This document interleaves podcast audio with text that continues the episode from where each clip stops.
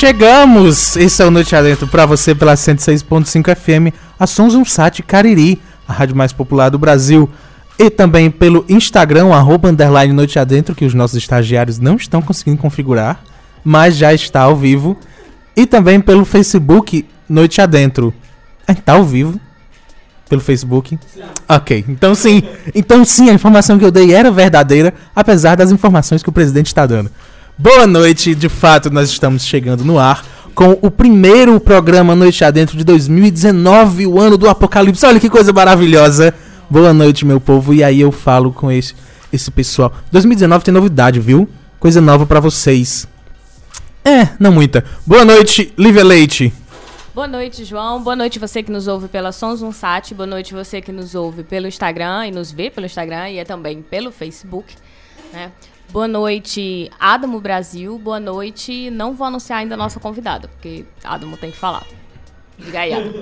Ah, ok. Boa noite, boa noite. É algo que pior aqui dentro do estúdio também. boa noite, João. Boa noite, Lívia. Boa noite, ouvintes. Então, né, 2019 chegou, né, sem muitas diferenças de 2018. Eu não até percebi, então, de fato, que tinha Não teve um grande impacto. Eu não sei se quando era criança era mais forte, né? Era assim, a, a ideia de, nossa, né, um negócio novo, férias, ano novo. Eu não sei se é porque, tipo, anos anteriores eu estava acordado na virada do ano, então fazia alguma espécie de impacto, mas não, de fato eu concordo. É, de fato, né? 2019 veio assim bem muxoxo, né? Sem graça. Mas estamos aí. Veio bem né? o quê? Muxoxo. Ok. Eu concordo. É só o, o, quinto dia, né? Então vamos, vamos torcer para que os próximos 360 dias nos reservem aí surpresas agradáveis. E aí vou deixar para a Lívia, né, apresentar a convidada, que a convidada é dela, né? Assim, uma das três, né? Lívia, não. e aí, nós, nós, vamos lembrar você que já ainda está em vigor todas as nossas regras do Drinking Game Noite Adentro. Então, você toma uma dose, porque hoje a convidada estudou no ensino médio com Lívia. então você toma uma dose. É sim, se você, você não, não conhece... vai tomar outra porque Adam tá aqui também. Isso, então... o nosso drink game se resume a você pode tomar uma dose toda vez que o Adam faltar, que Lívia trouxer é, algum amigo que estudou no ensino médio com ela ou na faculdade. com ela é ótimo. É, que no caso comigo mesmo. É, e no João, se for um professor do período de universidade. Eu dele. tô de férias, então, então, talvez não vai ser por enquanto. Ele não vai deixar vocês beberem. Mas, por minha causa, pode beber uma hoje. Agora, antes de fato da gente eh, conversar com a nossa convidada, porque o programa é assim, a gente tem pouquíssimo respeito pelos convidados, desculpa. Sim. Ah, antes da gente de fato. Ok, ok. Uh, a gente tem um anúncio a fazer. Duas coisas interessantes que vão acontecer durante este ano e a gente está em processo de teste. No Tia Dentro Beta, versão 1.2, não sei, whatever. Mas, a primeira coisa é que lembra que a gente anunciou que a possibilidade de talvez um dia, quem sabe, estarmos no como podcast para você ouvir o áudio aonde quer que você esteja. Então, aconteceu. E eu quero dizer que, anunciando pela primeira vez, olha, convidado especial é isso. Está presente no primeiro programa onde a gente anuncia que nós estamos no Spotify e estamos no Google Podcasts, que aparentemente existe. E estamos de, em diversos outros Chique. agregadores de podcast para você. Então você vai lá, procura. Não estamos em todos ainda, porque não fomos aprovados em todos ainda. Estamos ainda em processo. Parece que tem que fazer o Enem, alguma coisa do tipo. Mas uh, daqui a pouco a gente vai aparecer em todos os podcasts para você ouvir a gente quando quiser. Mas já estamos no Spotify, inclusive você vai poder ouvir esse e todos os outros programas Noite Adentro por lá. Outra novidade é, é por causa dos nossos temas. Lembra que a gente fazia toda segunda-feira o enquete para você decidir o tema do sábado? Parou de existir porque agora nós fazemos a enquete toda sexta-feira para a gente descobrir o tema durante o programa Noite Adentro. Nós achamos que ia ser mais inteligente se nós descobríssemos só na hora do programa o que, é que a gente vai falar. Então é isso. Testando nossa capacidade né, de, de que é zero, temática. Que é nenhuma. Então não vai ser mais divertido? Claro que vai, tem tudo para dar certo. A gente não sabe ainda, vocês voltaram, mas a gente não sabe ainda qual o tema ganhou, porque agora sim nós vamos falar com a nossa convidada. Lívia estava atenta mesmo. Não, eu tô atenta. Eu ia comentar uma, um outro detalhe que a gente está testando, mas que. Tem que, mais? É, tem, tem mais. É, na semana passada nós testamos. Isso só dá para acompanhar realmente pelo Instagram. Ou no caso do Facebook, ver o que está acontecendo lá no Instagram. De vez em quando eu mostro. É, que é a câmera, aquela possibilidade de dividir câmera, né, com o nosso convidado. Mas nós ainda estamos testando. Semana passada deu super certo, a gente conectou agora, tentou fazer do mesmo jeito, mas aparentemente o fone está captando ainda. Mas vai acontecer. Nós vamos conseguir partilhar. Por quê? Porque assim a gente tem mais visões do que está acontecendo aqui. O retorno na semana passada sobre o que estava acontecendo foi muito positivo e parece detalhe, mas quem acompanha visualizando tem dado um bom feedback. Então a gente está aí só para justificar para o pessoal que semana passada deu super certo. Essa semana não deu, mas a gente está tentando, tá? É porque semana passada a gente tinha três estagiários aqui. Isso. Cabeça assim portou zero com, com o programa Noite Adentro. Vitor estava presente, aparentemente.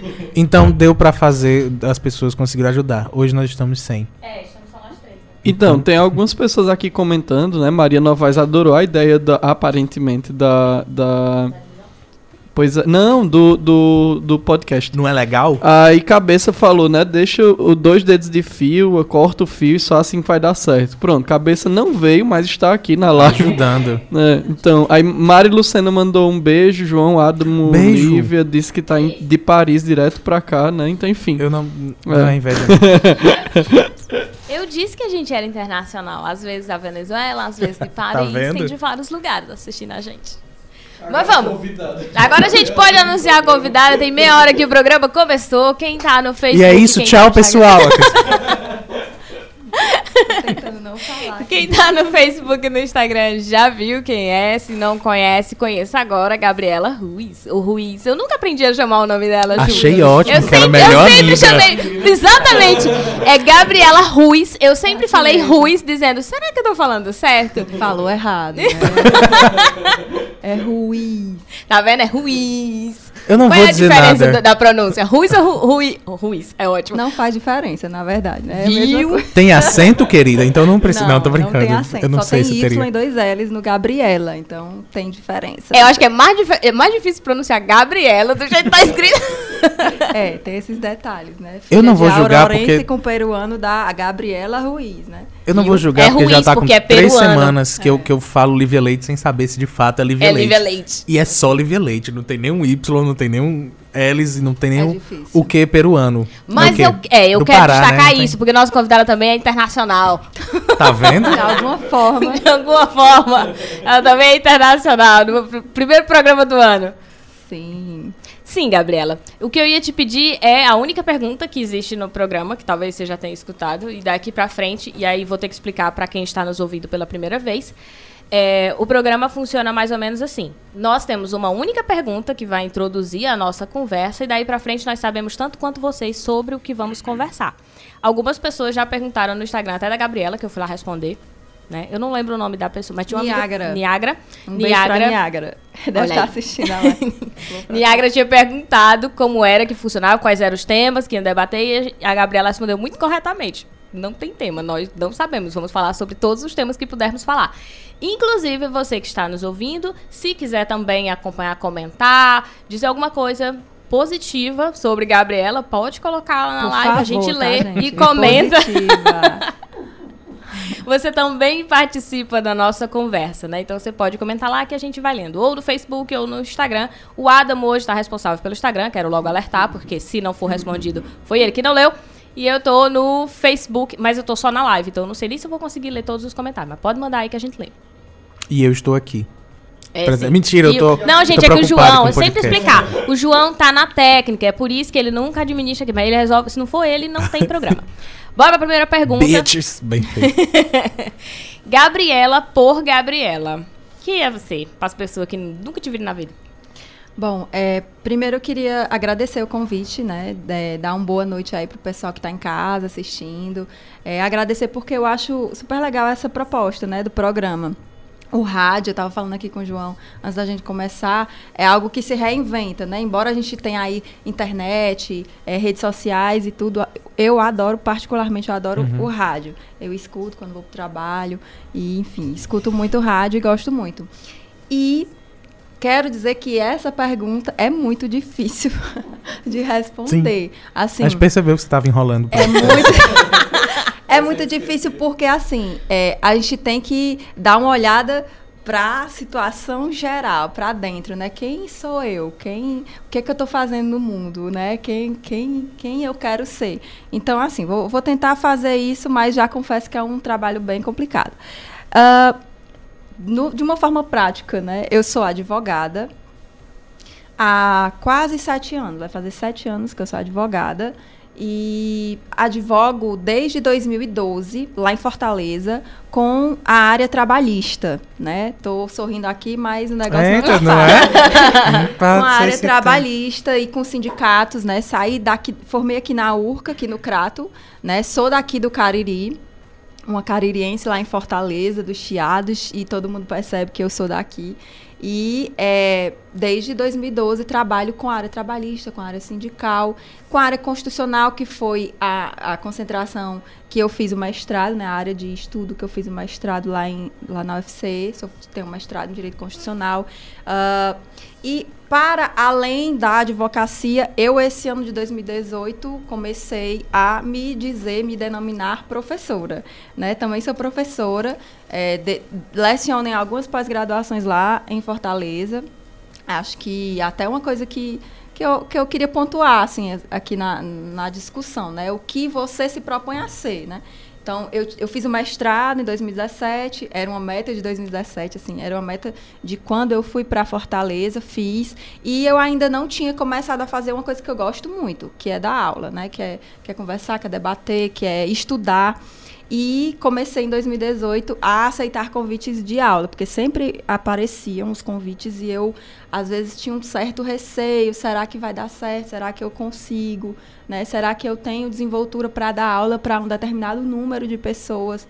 Mas, em 2018, eu coloquei, até coloquei foi propositadamente no meu perfil que eu sou professora, né? Então, assim. Então é oficial isso... mesmo. É oficial. tá, tá lá na rede social, é legitimado. É oficial. Então, assim, é uma coisa que eu me orgulho porque eu sempre quis, né? Então, acho que 2019 eu me proponho também a continuar dando aula e cada vez mais fazer isso, né? Então, assim, para além do meu lado profissional, sou uma pessoa que gosta muito de aprender, né? Gosto muito de, da área de, de artes, artesanato, sou muito criança nesse aspecto, assim, gosto de trabalhos manuais, etc. É, sou, já falei que sou filha de peruano, é né, uma, uma, curiosidade sobre mim, sou filha de peruano com uma natural de Aurora. Em momento alguém pergunta para ela, sempre. sempre, é o Ruiz, é, é, porque meu pai é peruano. E é isso. Você fala espanhol? Que, não. Ah, eu já ia começar. Mentira, também não falo. Inclusive tem alguém de Aurora aqui, o Danilo Freire. Você conhece? Danilo é, E também nós tivemos aqui no programa um apresentador de Aurora também. Sim. É, a Aurora, a Aurora, na verdade, conquistou o Juazeiro, né? Nossa primeira Lívia era de Aurora. Antes de Lívia estar é, tem que explicar Lívia. quem é a primeira Lívia. Nem todo mundo sabe o que é que tá falando. Nos primórdios do programa Noite Adentro. Quando eu ainda não estava aqui, né? Lá, Lívia nem era nascida na época. ah, nós éramos três porque o terceiro apresentador era Mário Freire, que é primo do Danilo Freire. Não, não sei, agora vamos lá. Que é, é de Aurora. Não, e eu ia comentar que ele falou do Danilo Freire, tipo, ele joga. Ah, você conhece? Tipo. Não é isso? Ah, se a pessoa conhece. Tem dizendo que é de Aurora, que é o que seu. Minha mãe é de Aurora, não sou eu. É, é a mãe. E assim, é a mãe dela. Não, nem ela é. É a mãe dela. Tipo, ah, você conhece a pessoa? Apareceu aqui na live Hector, ele é de Peru, você conhece?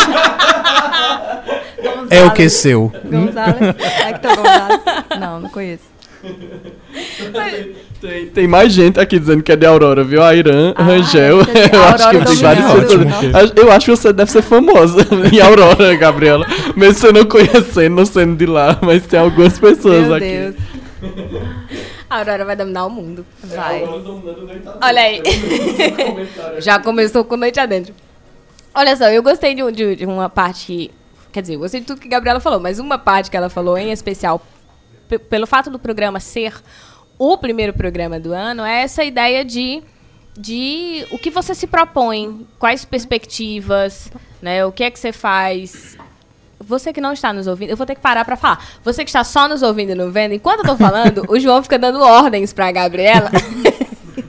Então, e foi João, super assim, legal, porque não... eu desliguei o meu microfone, é, mas não desliguei o exatamente. dela. Exatamente. Ele desliga o microfone. Exatamente. Era isso que eu queria comentar. Comumente ele Não não, desliga os microfones. Então tudo que acontece aqui dentro a galera escuta. E às Não é. vezes, Ó, vamos. Termina. às vezes a galera não entende.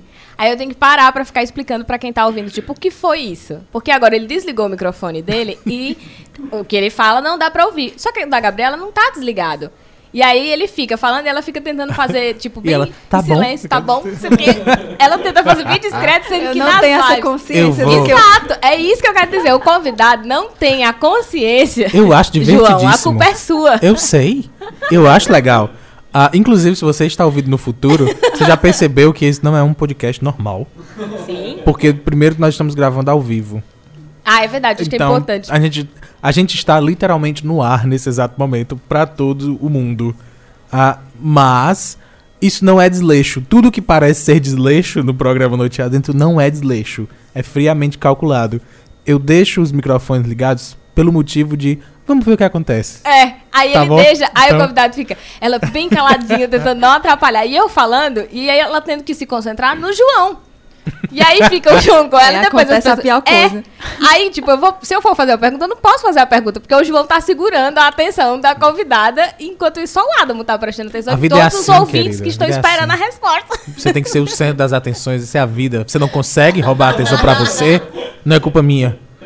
Tô brincando. Eu, eu queria parar Vai. só pra botar a culpa em João mesmo. Vamos lá. Vamos E ouvir aí, a ah, sim, lembrei. É, eu ia dizer que eu tinha perdido. Eu tava comentando sobre você ter iniciado, né, sobre tudo que você falou, quem é e como é difícil determinar quem é, mas o detalhe de você ter falado assim, é, tem muito a ver com o que a gente se propõe. Né? E por ser o primeiro programa do ano, eu acho que muita gente está nessa fase. Né? Talvez nem todo mundo. Adam, por exemplo, não acredito que ele tá nessa fase, porque semana passada ele disse que não. que ele só desiste das coisas. Tipo, ele não tem propósito. Tinha uma pergunta na semana Você é passada. É, Você tava aqui na semana Tipo, passada um, com um a corte gente? de cabelo, a pessoa É. não. A gente perguntou. Alguma. Acho que alguém tinha perguntado, um ouvinte tinha perguntado o que era que a gente sempre prometia, Prometia, fazer, é. tipo, uma promessa de ano novo que a gente não cumpre, que vai se tornar uma nova promessa de ano novo. Essa pergunta foi ótima, eu fui pra casa pensando Eu nisso. achei muito legal. Foi horrível. E a- foi, foi Tereza que, que mandou. E aí o Adamo falou que não tinha. Ele simplesmente desiste. Se eu prometi não funcionou. Aí, assim, tipo, é, é, desiste. Então, assim, fora Adamo, que não está nesse clima, eu acho que a maioria das pessoas está neste momento de, ah, o que que eu vou ser, o que, ou o que que eu deveria ter feito em 2018, o que que eu deveria fazer agora em 2019, né? Eu acho muito importante, assim, você ter. Bom, eu acho, né? a gente também acha, só o metas. que não acha. Você ter algumas metas, você ter algumas.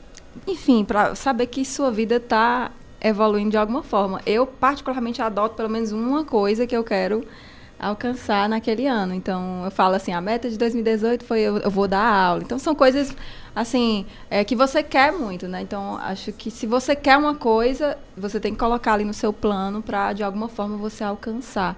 E aí você vê que você está conseguindo e, enfim, porque a gente precisa muito, né, de, de autoestima, né, de, de- porque a nossa, a nossa situação atual é de, de Caos. encher a gente daquela ideia de que a gente não consegue fazer as coisas, de que a gente é derrotado, de que a gente perdeu, né, não só no, no âmbito individual, né, no âmbito, no âmbito coletivo.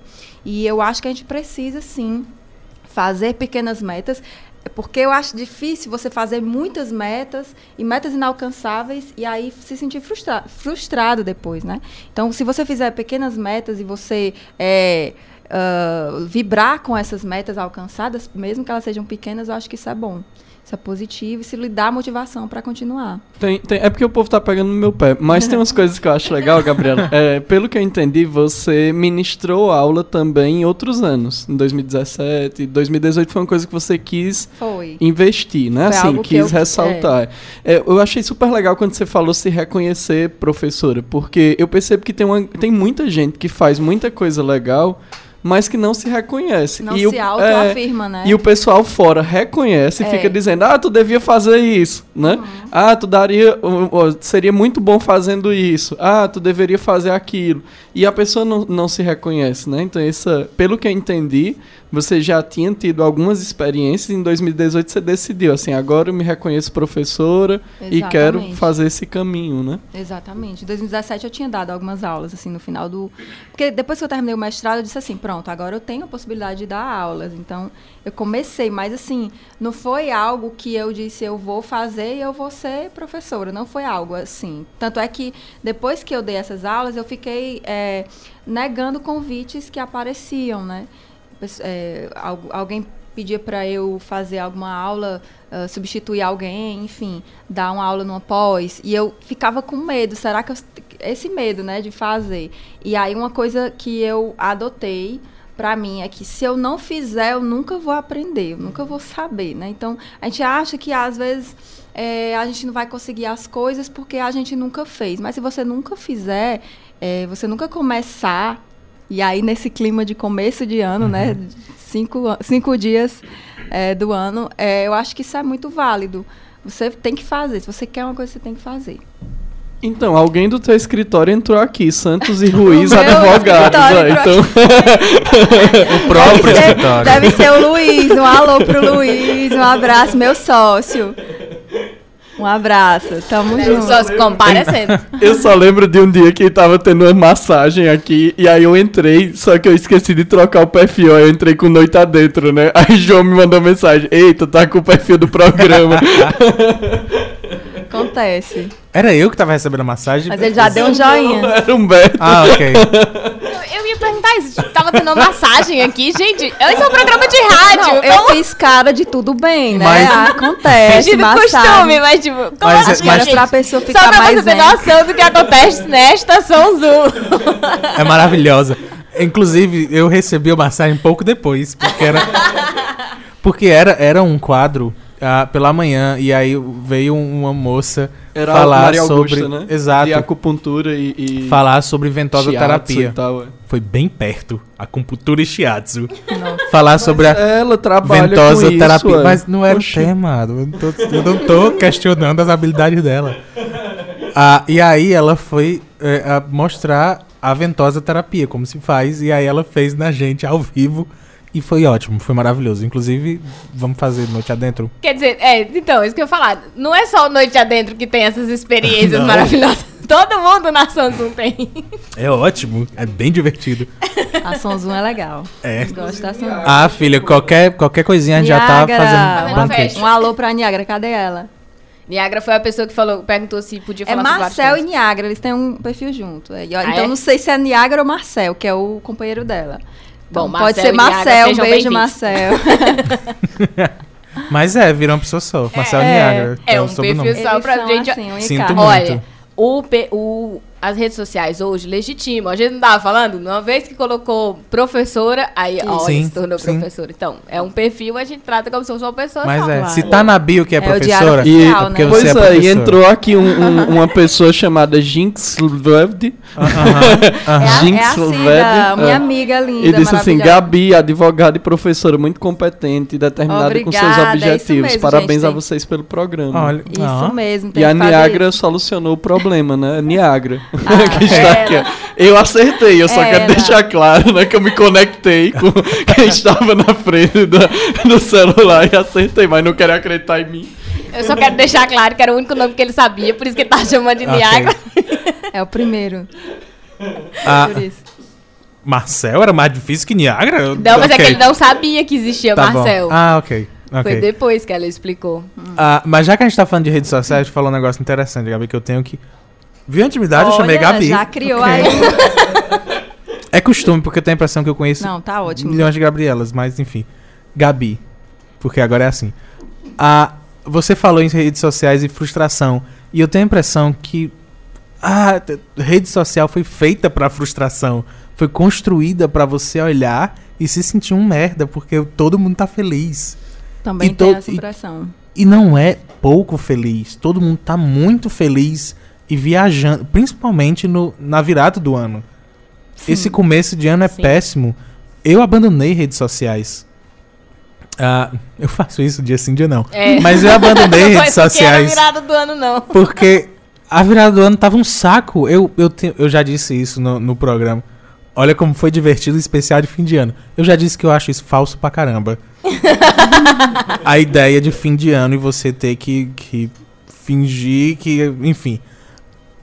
Mas é enlouquecedor se você começar a, aceitar, a, a perceber todas aquelas pessoas, onde quer que estejam, fingindo que são felizes, que estão felizes. Isso lhe afeta. Isso lhe machuca. Sim, com certeza. E se você se compara, né, as pessoas Exato. É, é, eu acho que isso é muito ruim para a sua autoestima, assim. É, as redes sociais, eu acho um instrumento importantíssimo, assim, de, Né? de enfim, dialogar. De informação, João, deixa eu dizer que a gente tá nas É. redes sociais neste momento. Exatamente. Mas de informação eu acho muito importante. É, São- mas depende do que você é, procura. Tirando o também, né? WhatsApp. É você, você adotar um foco para Uhum. Para suas redes sociais, eu acho interessante, né? Você não ficar só seguindo aquela, aquela modelo, aquela atriz Uhum. famosa que foi para a Grécia, né? Na, nas férias e, e você ficar olhando e vendo, nossa, minha vida é totalmente diferente disso. Então a gente precisa sempre estar mostrando que está feliz, que é rico, né? Que, enfim, não tem problemas. E, Que a- tem e o uma ser foto humano pra não é assim. postar. Sim. né? A Exatamente. gente sempre que tem tem aquelas que tem uma assunto foto. É. para falar, né? Então, E aí você fala, por exemplo, quando, quando a atriz está na afeta. Os nossos sonhos passam a ser eh, nivelados nesse patamar. patamar. Meu sonho vira estar na Grécia É. amanhã. E aí eu nunca vou conseguir, porque E- nós não e- temos as mesmas E a, a realidades. merda maior é que algumas dessas viagens de atrizes ou atores à Grécia também são estratégicos. Não é tipo assim, ah, eu sou um ator e vou ficar feliz em ir à Grécia. Não. Assim, eu tenho que ir pra, pra fazer um trabalho, pra fechar um contrato. Olha só, vou bater uma foto pra postar pros meus fãs acharem que eu tô feliz. Quantos atores, quantas atrizes não, não cometem suicídio, não mostram, né, que estão com esse vazio, com essa relação toda. Então, até isso também, às vezes, é montado. Não montado no aspecto, né, de, de forjado na imagem, mas montado Você me fez lembrar, teve uma, uma ah, Instagrammer, whatever, no, americana, Johanna alguma coisa, eu não, não, não conheço. Mas eu vi por causa disso. Ela postou fotos dela em Paris. Mas eram absurdamente mal feitas. Porque era literalmente. Ela se colou na, em qualquer paisagem. Aí ela tava para, bem mal cortada. Tipo a foto do, do Temer, da presidência. Sabe quando você Ah. vê os cortezinhos? Aí ela, pessoal, é porque eu estava do outro lado do restaurante e eu não quis ser grosseira com o garçom pra pedir pra mudar de lugar. Aí eu me coloquei na paisagem do outro lado. Olha aonde a gente vai. Bruno Gagliasso photoshopou a, cor da camisa dele pra dizer que podia usar rosa. Porque eu não sei se vocês ouviram, mas teve essa história. É, tá- Eu tá não vi ninguém rolando, comentando, né? então não Essa sei se o pessoal eu tá vi, sabendo. Eu vi só a foto, não vi que tinha sido por Photoshop. Mas esse da menina. Foi, saiu eu a vi. original depois. Esse da menina, é, eu vi e eu acho assim. Eu acho. é, a gente tem que ter noção também da que- de como isso muda as relações sociais, não é só a nível individual. Né? E- Como, ok. a- é, por exemplo, a gente começa a consumir, por exemplo, mais material, aqueles material que a gente chama de, agora chama de tumblerzinho, que são aqueles objetos mais fofinhos, coisa de unicórnio, é, material, sei lá, holográfico, enfim, que é que tem cores mais em tons pastéis. Então você tem inclusive determinações sobre o que você deve consumir, o que deve, por exemplo, se você pegar canais no, no YouTube, né, que aí vamos agora para a hora do do catim, né, na hora de, de falar de, de, de propaganda. do isso no cara prova. Catim. É. na hora de falar de Só fa- com os termos do- legais hoje, pessoal. Bem jovem. É, eu copiei isso de um Eu podcast que eu vi. Eu não faço ideia. Gente, falar. o catim é aquele barulho que faz. Ai, não. É porque eu peguei de um podcast, pra mim tá muito óbvio fazer tim, catim. Aí É faz um. Ah, entendi. Sei lá se é tim-tim. Ok. É um bagulho que faz. E aí eu peguei de um outro podcast, inclusive uma menina que fala toda vida quando ela fala de dinheiro. Mas enfim, vamos falar aqui de propaganda, não de dinheiro. Que é o Isso Não Ganha na Prova, porque, ele, né? Uhum. É uma propaganda, mas não necessariamente eu ganho dinheiro com ele. É, tem vídeo lá no canal falando sobre isso. Se você não sabe, o Isso Não Cai na Prova é o meu canal no YouTube. E aí, falando de YouTube, você tem vários perfis. Esses dias eu estava avaliando os cenários, né? De, de canais ou canais que são mais vistos no país. Quase todos eles têm a mesma imagem de fundo. É sempre com luzinhas Uhum. piscando. Ou não, mas as luzinhas, os LEDzinhos atrás.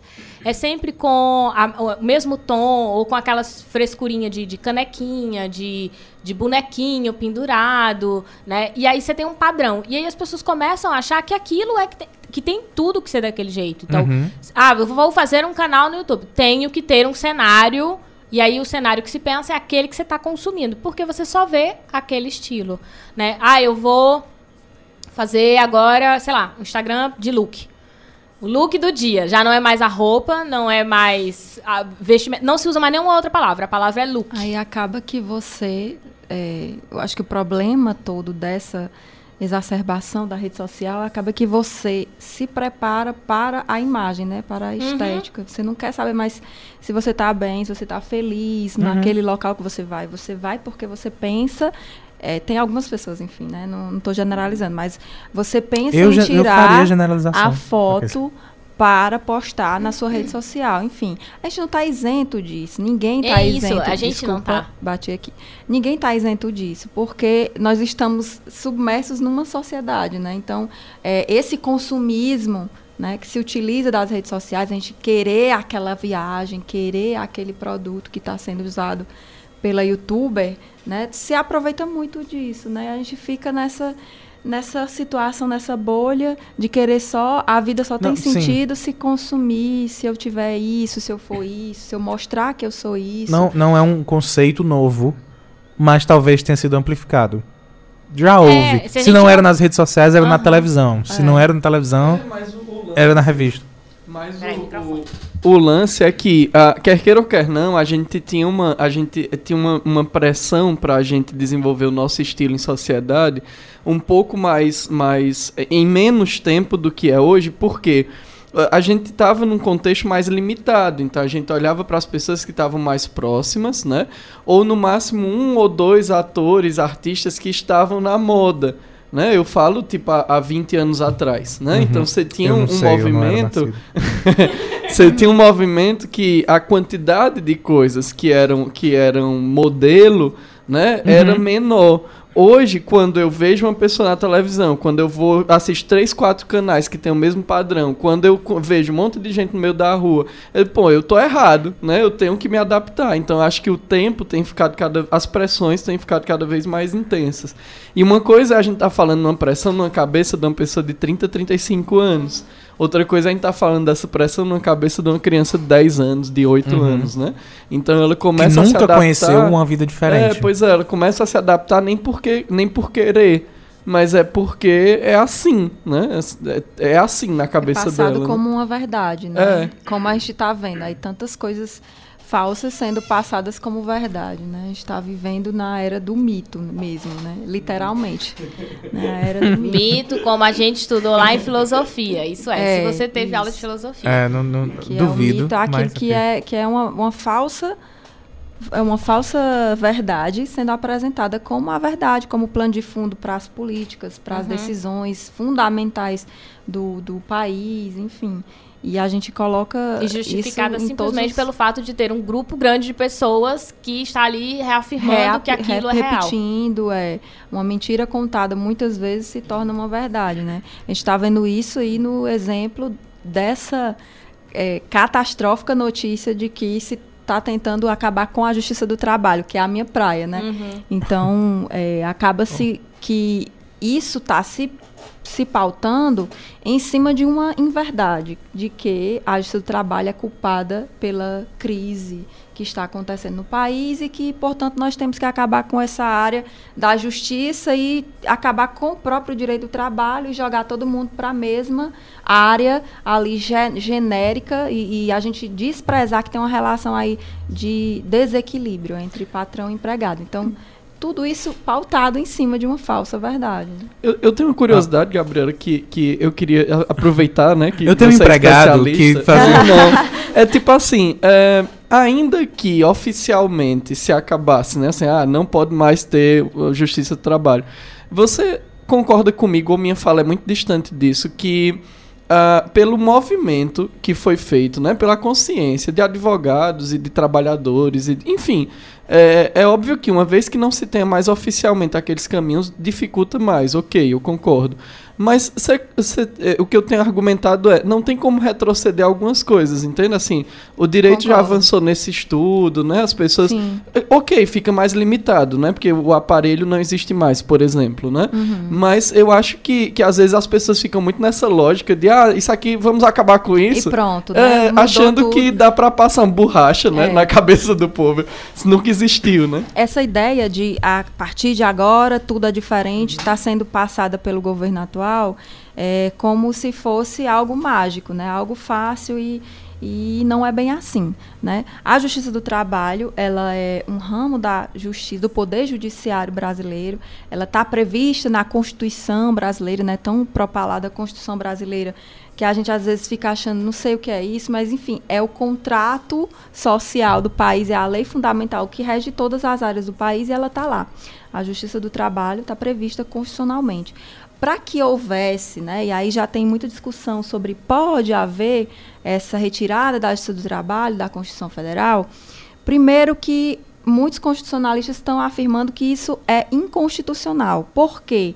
Porque o direito ao acesso ao, a um judiciário né, que esteja especificamente preparado para a questão trabalhista está previsto no artigo 7 da Constituição e é cláusula pétrea. Né? O que é cláusula pétrea? Pétrea vem de pedra, né? uma coisa que é rígida, uma coisa que não se pode destruir assim.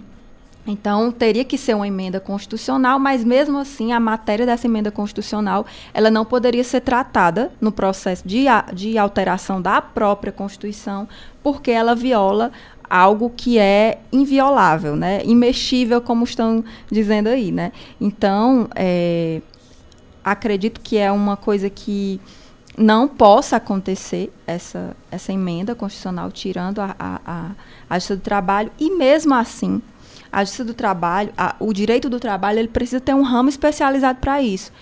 Outra mentira que se coloca é que só tem justiça do trabalho no Brasil. A justiça do trabalho é uma jabuticaba. Primeiro que a jabuticaba não tem só no Brasil, né? Então, Nem a justiça seja, do trabalho, né? Tem vários países é, como a Alemanha, é, como a Noruega. Mais um 7 a 1, gente. Com, exatamente, com justiça do trabalho, com legislação especializada para tratar dessa relação entre empregado e empregador.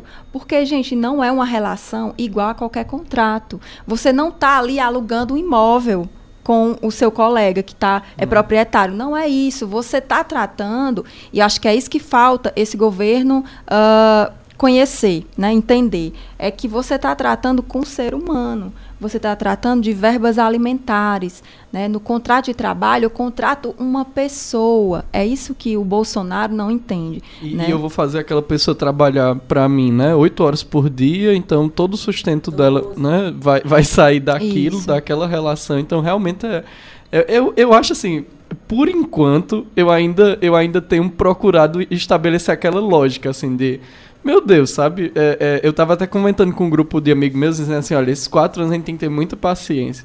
Porque tem muita coisa que é pura provocação e que a gente não pode entrar muito nessa onda, ou senão a gente vai enlouquecer. É, se a hum? gente entrar nessa, nessa paranoia, né, de achar que vai acontecer tudo simplesmente como o presidente atual diz, uhum. a gente vai ficar muito uh, prejudicado, é, né? Eu, tem, eu... tem que ter uma tem, vai haver uma resistência nesse claro. sentido. A gente está se preparando para isso, né? E, e, eu acho que todo mundo tem que se preparar para isso, porque é algo que eu acho que, que, eu, que eu tenho refletido assim. O problema do Bolsonaro não é só com a esquerda, certo? O problema desse governo não é só com a esquerda, o problema desse governo é com as forças e com as ideias que derrubaram a ditadura militar. Uhum. Não é só com a esquerda, não é só com o PT, certo? Quando ele fala assim PT, quando ele fala esquerda, quando ele fala comunismo, é aquilo que está lá na Constituição Federal, que construiu a, a nossa democracia a partir de 88 né, que acabou com o regime militar, que acabou com a ditadura, que uh, instituiu direitos fundamentais, que são muitos direitos fundamentais no artigo 5 da Constituição, direito à moradia, direito à saúde, direito à educação, né, é, e direito ao trabalho digno. Né? Não é só ter emprego e e, e não ter direitos. Né? Então, ele, ele vai de encontro com todas essas é, forças, inclusive organizações sociais, organizações da sociedade. O que, é que eles fizeram, né? E eles, quando eu digo eles, é quem teve toda essa força de mudar o sistema, que gente, o governo que a gente está, né? Então, eles conseguiram fazer com os sindicatos, né? O que desde da década de 30 não tinha acontecido, né? Então eles mexeram com organizações da própria sociedade, né? Então e que na década de 30 não tinha PT, né? Isso, Importante lembrar isso, assim, os sindicatos, quando a gente estuda E nem hoje mais. Já Não é? foi. Pois é. Eu fico louco, assim- na verdade, é com a, a- com, com a infantilidade e a criancice de tudo isso. É um pessoal tão infantil que me enlouquece. Ok, já passou. é, a gente precisa Tem como a gente não falar mais no- do PT não e é? passar, seguir em frente. Gente, o ex terminou. Move on. Faz- a gente tem que reinventar novas, novas formas de organização, E né? assim, Novas... e de entender também que não é porque você está se posicionando contra, ah, eu Uhum. sou de esquerda porque quem está lá é de direita. Então eu sou de direita porque quem está lá é de esquerda, né? Ou, por exemplo, eu tenho que concordar com tudo porque eu votei. N- não é assim que Sim, funciona. não é. Ou é, eu não tenho que ter assistência porque sou oposição. Também não é. A gente precisa entender como as coisas funcionam, né? Isso. Essa, exato, tem que Ok. governar para todo mundo. Mas além disso, uma, uma, uma fala da Gabi que eu acho importante é que quando ela quando, quando você disse assim, é, meu Deus, eu me perdi. Tá. Quando, quando você começou Ok. a falar sobre, sobre trabalho e aí começou a dizer que as pessoas que, que não vai ser retirado, ou que a justiça do trabalho é, seria inconstitucional, que você não vê essa possibilidade, mas mesmo assim, mesmo que não mexa e que você diga, ah, não vamos nos preocupar porque não tem o que mexer. Não, nós temos que nos preocupar porque existem pessoas que não entendem o que isso significa. Né, que não entendem o que significa a palavra trabalho, que trabalho é muito diferente de emprego, né? Que a relação de trabalho ela não depende só de um emprego, né? Que existem outras organizações que não têm emprego. Então a gente tem a, a- a sensação de que ao estudar outras formas de organização, necessariamente é porque a gente está criticando a que existe ou porque a gente está dizendo que tem que acabar com o que existe e colocar outras coisas. Não, gente, a gente precisa ver outras situações para pensar melhores formas de organização nossa. Né? Nós temos uma sociedade que se organiza e que tem relações e que a partir dessas relações elas precisam ser compreendidas para a gente saber onde a gente vai melhorar para gerar igualdade. Que é outro detalhe que eu entendo que as pessoas têm uma dificuldade de entender o que significa a palavra igualdade. Ah, somos todos iguais. Elas partem da ideia de som, algumas pessoas, né? Eu não estou falando todo mundo. É, nós somos todos iguais. Sim, somos todos iguais sob que aspectos, né? Porque não fomos tratados como iguais. Então, Sim. a igualdade ela é um princípio a ser buscado. Sim, a igualdade material, como a gente trata no direito, ela não existe, né? A igualdade, eu não sou igual a Lívia no sentido pessoal, no sentido econômico, no sentido profissional, enfim, em vários aspectos, né? Eu como ser humano sou totalmente diferente de todos os outros seres humanos, seres humanos, mas a gente precisa estabelecer uma igualdade, é, uma é, equivalência, numa uma isonomia, que é, ah, no caso do direito do trabalho, atribuir ao empregado alguma, alguma, algum instrumento que ele possa acessar aquela, aquela justiça, aquele direito, né, mesmo ele sendo men, ele é hipossuficiente, menos, mesmo ele tendo menos recursos do que o empresário, por exemplo. Porque materialmente, né, na prática, a gente vê que é uma situação diferente.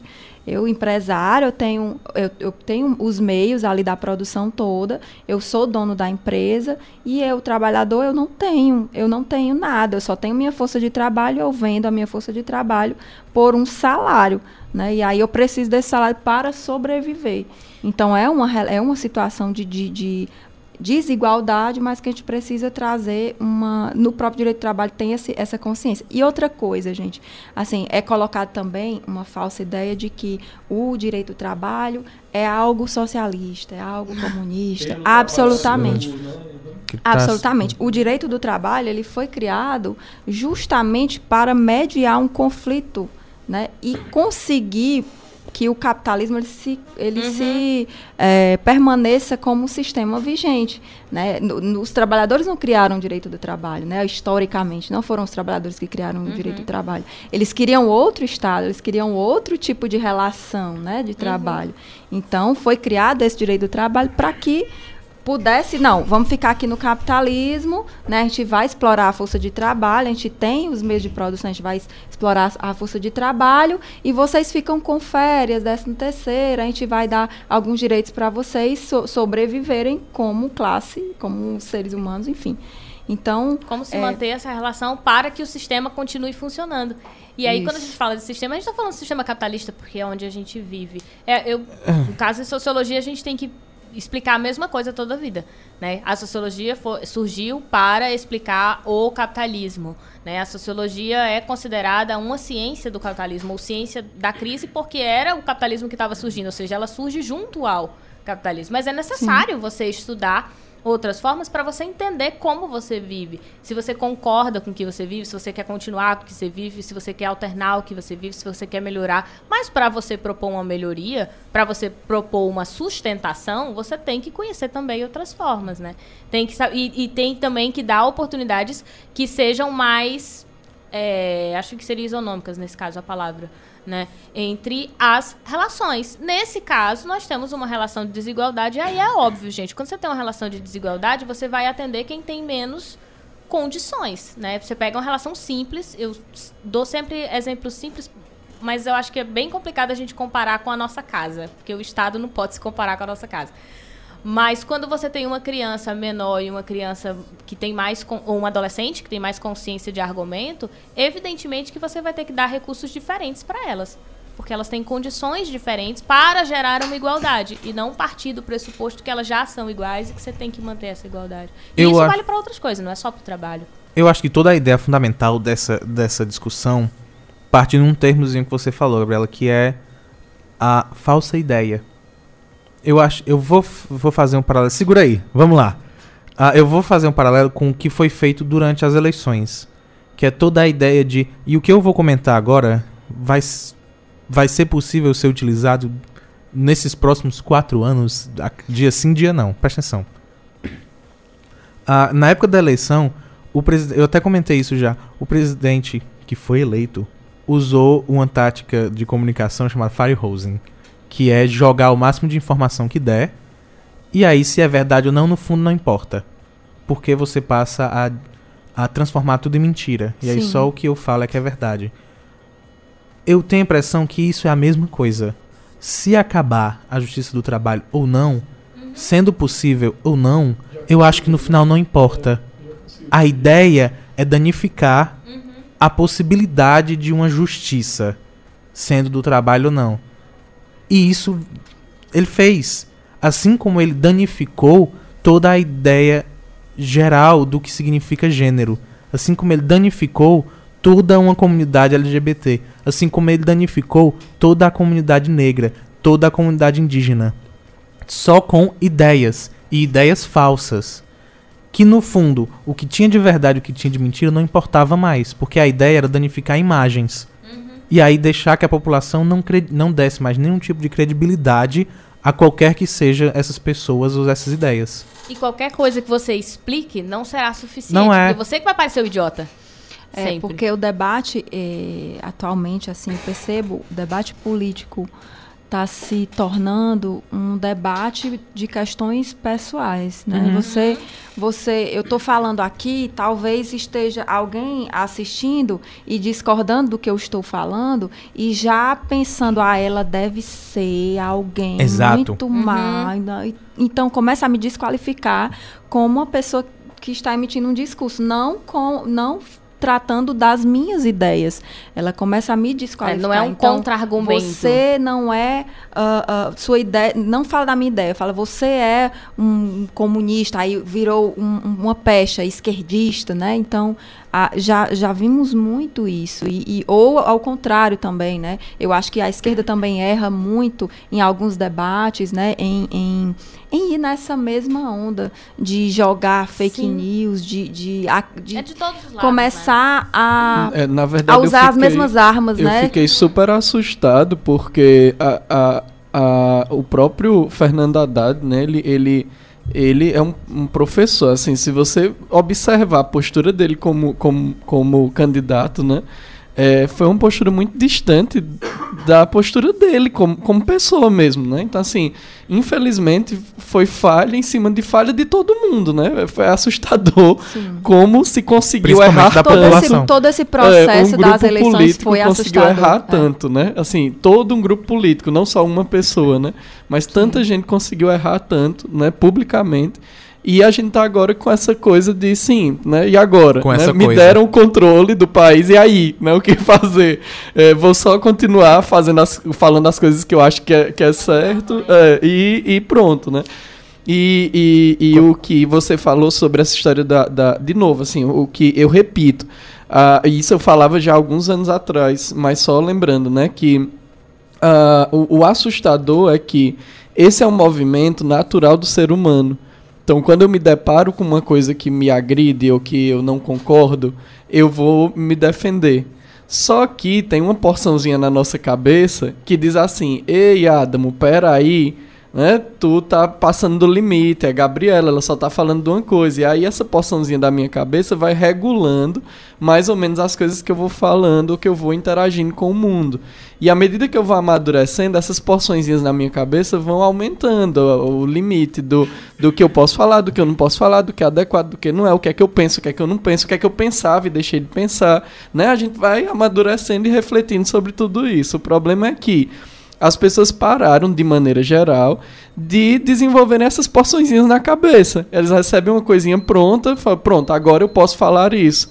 Porque alguém falou, porque estão deixando que eu fale, etc, etc. E aí vem um monte de feridas emocionais à tona e as pessoas querem em- empurrar, ou culpar, ou jogar todo essa, esse material em alguém. Então, ah, Gabriela, eu sou empresário, Gabriela tá falando isso, ah, Gabriela que não presta. Ela tá querendo defender o povo, não sei, não sei o quê. Porque, e aí eu não percebo que é uma ferida emocional minha que eu tô jogando em você, né? É, é, e, e, e, e- assim, independente do governo, independente do que vai acontecer, isso já é muito ruim pro ser humano.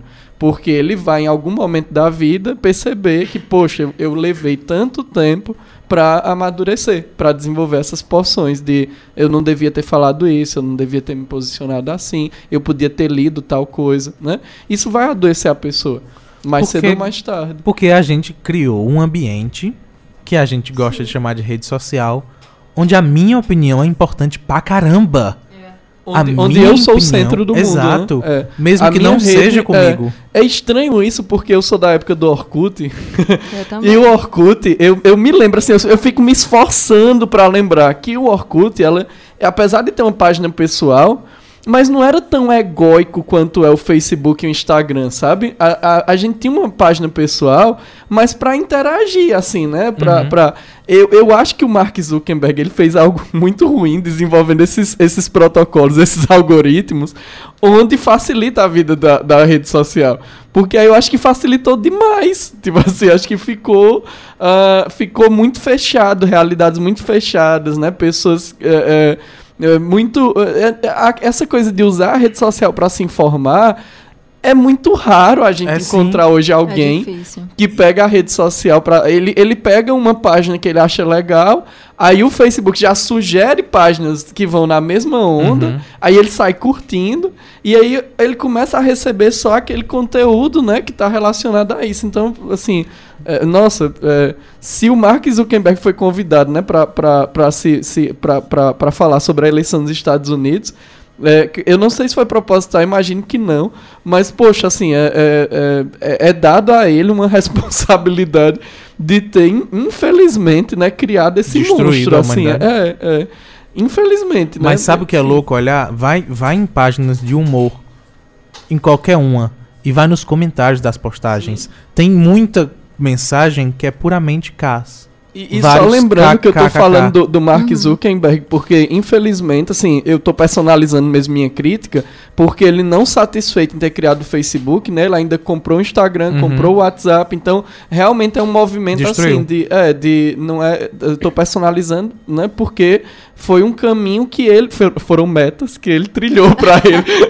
E atingiu. e atingiu. Conseguiu, né? Não, O- e olha o poder que essas redes sociais têm, não só no indivíduo, mas no mundo, no mundo Uhum. todo, nos governos, né? Nas eleições, elegeu muita gente, né? Então, é, elegeu muita gente sem um debate, é, um debate ígido, um debate limpo. Eu ia dizer um debate, né? ponto. É, bastava Isso, isso. é, pode ser que tenha havido algum. Mas é, isso sem- vai- No nosso vai- caso, sem caso, nenhum é debate. sem né? debate, ponto. Porque a importância não é o debate, né? A importância é a impressão de que eu tô do lado do bem e eles estão do lado do Uhum. mal. Isso é muito prejudicial para o país inteiro. Isso, isso do debate é louco. Primeiro, deixa eu terminar a história dos Cas. Vai nos, nos coisas de comédia, nas páginas de comédia, vê os comentários que é só Cas. E era isso que eu tava falando. Qual é a necessidade de eu parar a minha vida pra digitar Cas? Ou então, qual é a necessidade de eu compartilhar algo e dizer eu? Pura e simplesmente. Você É compartilhar diz né? eu. Primeiro, o, quão né? o quão desnecessário é isso. Mas nós criamos um ambiente onde eu tenho que deixar clara a minha opinião sobre isso. E aí, falando de debate, eu tenho a impressão, isso eu já tinha falado e eu vou repetir até o fim desses quatro anos. Nós simplificamos tudo. Quando a gente estava falando de rede social, o Lívia falou um negócio que é. que é.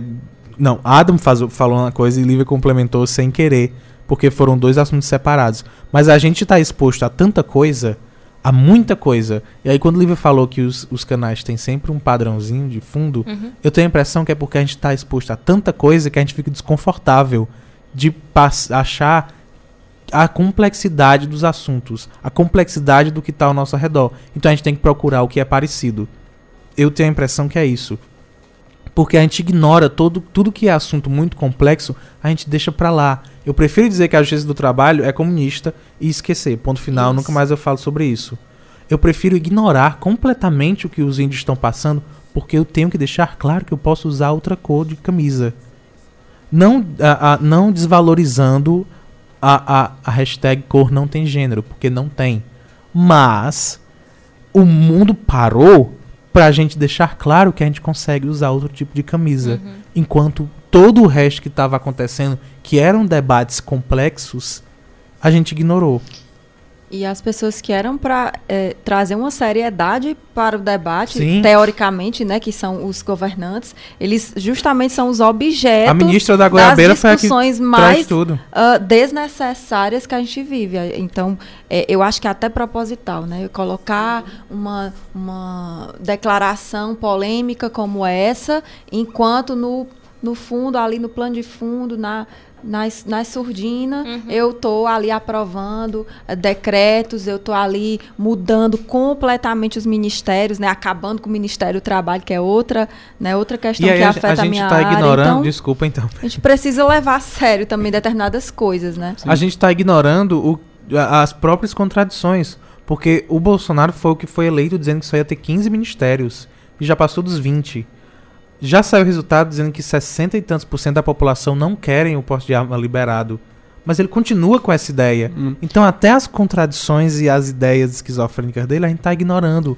Porque a gente tem que dizer que dá pra usar gente camisa. está Sempre- assistindo atônito, né? Algumas coisas. É. Sempre que sai um videozinho assim, como esse, eu fico muito curioso, porque veja só, é, é, quando você filma algo que, que tá sendo, é, tipo, que tá sendo de maneira... ah, a gente tá conversando aqui, eu faço um vídeo. Por exemplo, a live caiu no Instagram.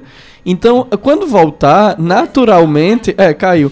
Quando voltar, naturalmente, o pessoal vai pegar no meio da minha fala e, e vão começar a assistir daí, a tentar entender daí. E toda vez que um vídeo desse sai, é, é, é nítido que há um tipo assim, ó. No trecho começa, sabe? É, não é no meio da fala, não é um vídeo cortado, não é uma coisa que o cara tirou do bolso e, e decidiu gravar, né? É uma coisa realmente, assim, você percebe que, que existe um propósito. E aí a gente volta naquele ponto do, da história do ator ou da atriz que foi pra, pra Grécia. É, às vezes tem coisas que são montadas, não sei porquê, Não tô dizendo assim, eu, eu não gosto muito da teoria da conspiração, mas essa lógica de, ah, vamos gravar um vídeo pra poder fazer zoada no, no, no, na- no Brasil pra não sei o quê. Não sei se foi esse propósito, mas, Uhum. mas pode ter sido, ah, vamos fazer um vídeo pra, é, pra mostrar o quanto a gente tá feliz e mandar pra alguém, e de repente esse vídeo vazou, né? Mas propositadamente é uma coisa assim de, vamos parar e registrar isso aqui, que é algo que em relações naturais não deveriam acontecer. Por exemplo, nós estamos conversando aqui, tá na live, porque isso é um programa. Mas se a gente tivesse sentado conversando numa mesa de bar, eu, particularmente, não tenho esse hábito de dizer assim, "Ei, peraí, peraí, peraí, vamos filmar, vamos bater foto aqui. Porque foi uma coisa que a sociedade inventou. Né? Disse, vamos parar o que é real para criar algo que é ilusório. Porque a partir do momento que a gente tá conversando, a gente para a conversa para bater uma foto, é algo ilusório, aquele momento da foto. né? Nós interrompemos algo que a gente estava fazendo para bater uma foto para mostrar não sei quantas pessoas. De- Deixa de ser algo natural, né? passa a ser algo montado, né? deixa de Eu- ser Eu espontâneo. mudo imediatamente a minha pose, inclusive. Uhum. né? Faço uma A- cara Ajeita o de- cabelo. Não que eu saiba como é isso. mas- É, acontece. cabelo, né? Por falar em interromper, Ainda tenho perguntas pra fazer, então a gente vai ter que voltar falando, porque ainda tem umas coisas pra falar. E tem Hum. pergunta aqui que Adam não leu e eu vi que Mas tinha. eu lembro. Nossa. mas lembra nunca. A gente tem que Meu voltar Deus. con- conversando. Eu espero que Lívia lembre só pra passar na cara dele que ele não lembra. Eu espero de verdade. Eu lembro. Eu não lembraria. Mas enfim, nós precisamos fazer um intervalo muito rápido, incrivelmente rápido, e a gente volta daqui a pouquinho com muito mais Noite Adentro.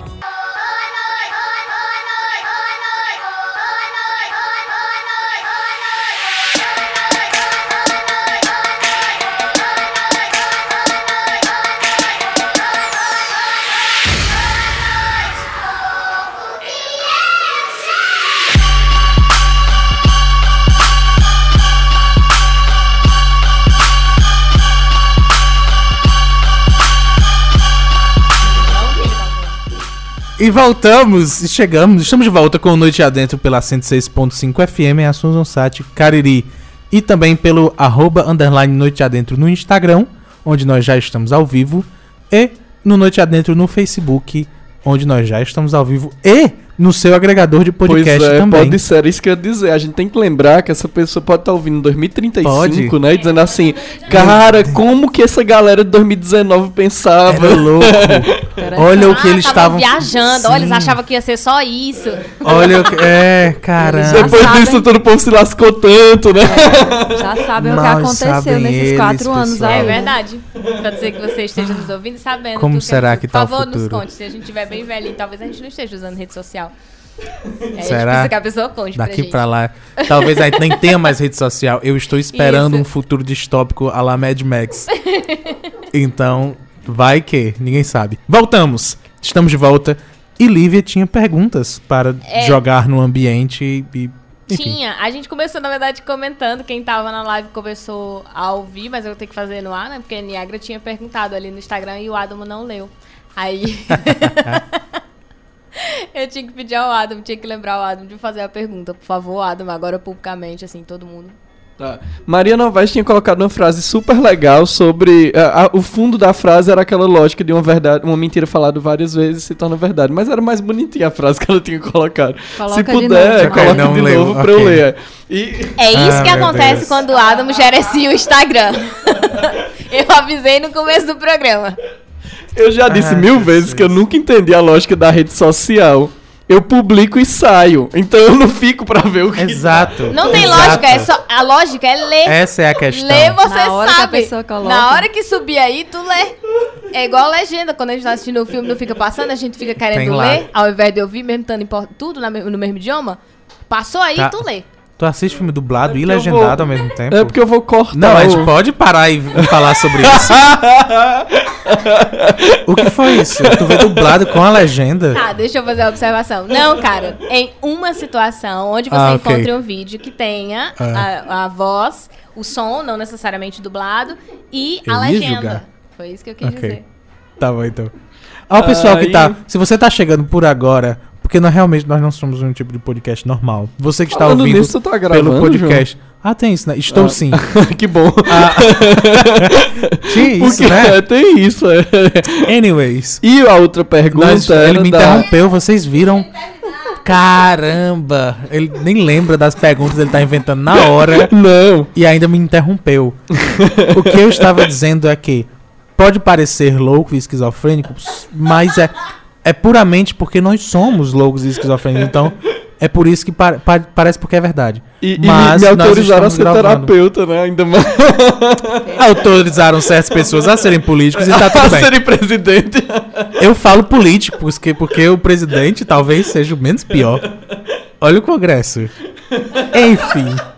Tá Ah, grave. então, se você estiver ouvindo onde quer que você esteja, em que época você esteja, é isso que está acontecendo. O programa é ao vivo. Nós não estamos ah, simplesmente gravando, nós estamos de fato no ar. Então, é isso. E Nem outra- editando, não tem edição. A outra pergunta era da Niagra, né? Niagra mesmo, apesar de usar o nome de Marcel.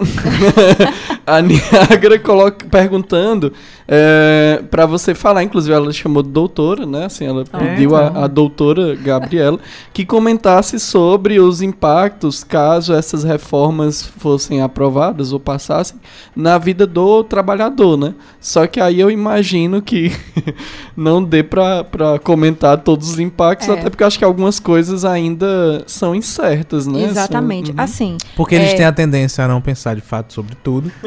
Aí fica algo incerto falam sem também. pensar, né? Não, de fato, é, já existem reformas que foram implementadas. A reforma trabalhista, ela foi implementada, né? Já faz mais de um ano e ela já está isso. Ela já está tendo repercussões principalmente na jornada de trabalho, né, dos empregados de carteira assinada. Eles já têm a possibilidade de um intervalo menor, 30 minutos, para você fazer sua refeição, você descansar e você retornar ao trabalho. Isso é uma realidade possível mediante uma negociação coletiva. Ele pode eh, pactuar diretamente com o seu patrão, um, um banco de horas, por exemplo, né, que vai impactar na jornada de trabalho. E quando eu falo de jornada de trabalho, ainda que os legisladores tenham colocado na lei que não se trata de uma questão de saúde e segurança do trabalho, é uma questão sim de saúde e segurança do trabalho, saber se você trabalha durante 10, 12, 14 ou 16 horas por dia, né? Porque o ser humano precisa descansar, precisa repor suas energias. Então, é, principalmente questões da, da jornada, né? questões ah, relacionadas à criação de novos contratos, né? contratos que beiram a informalidade, assim como quer o presidente atual, né? que, que a lei beire a informalidade. Veja que paradoxo, né? Você ter uma lei que beire a informalidade, é algo surreal de imaginar. É que nem a, a colocação do Moro que queria, a partir de agora, leis que fossem anti o crime. E eu disse, Mas ótimo. qual é a lei que, é ó- pró crime? Exato, sei. não é legal? Enfim. Foi proibido o crime no Brasil. Uau! Vocês se preparem, hein, criminosos, porque agora é crime.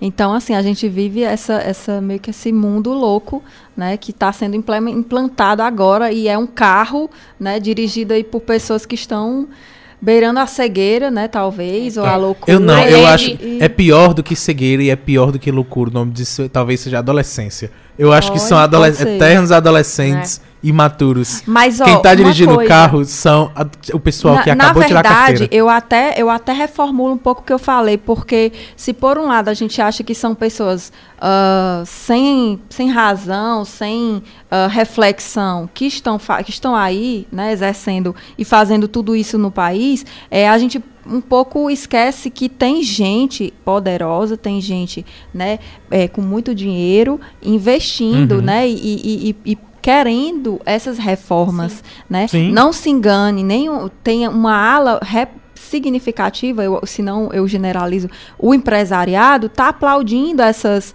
essas medidas, né? Eles não querem pagar ah, hora extra, eles não querem pagar um salário digno, eles não querem pagar um décimo terceiro, férias. Então, o trabalhador ele é visto como uma mercadoria cara, um, um, uma- um meio de produção caro, né? Só, e somente isso, né? Então, qual é a proposta de sociedade que esse pessoal está trazendo para a gente, né? Então, ele está colocando um lado muito claro. Ele está num lado muito claro. É difícil ser patrão no Brasil, né? Então é, isso que se Na coloca. verdade, né, há até Como alguns ele coloca, cientistas né? políticos que argumentam que o Bolsonaro foi a, a bucha de canhão que uma elite do empresariado brasileiro escolheu para representá-los politicamente, né?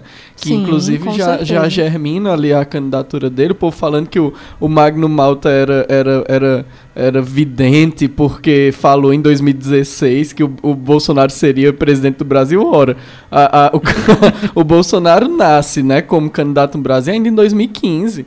Então, ali ainda naquela, naquele movimento né, do, do, do, do impeachment e tal. Então, você começa a perceber que, que é, é- é algo orquestrado. Então, é óbvio que vai tender né, a, a, a- ao empresariado. Né? É, e a gente também não pode ser, é, na resposta a essas questões, a gente não pode ser inocente, nem bobinho, nem achar que está lidando com pessoas que não têm inteligência, né? Então a gente precisa se preparar de forma muito eh, inteligente também para se contrapor a determinadas questões. Como é que a gente vai responder a esse ataque à justiça do trabalho, né? Então não, não pode achar que simplesmente não vai acontecer.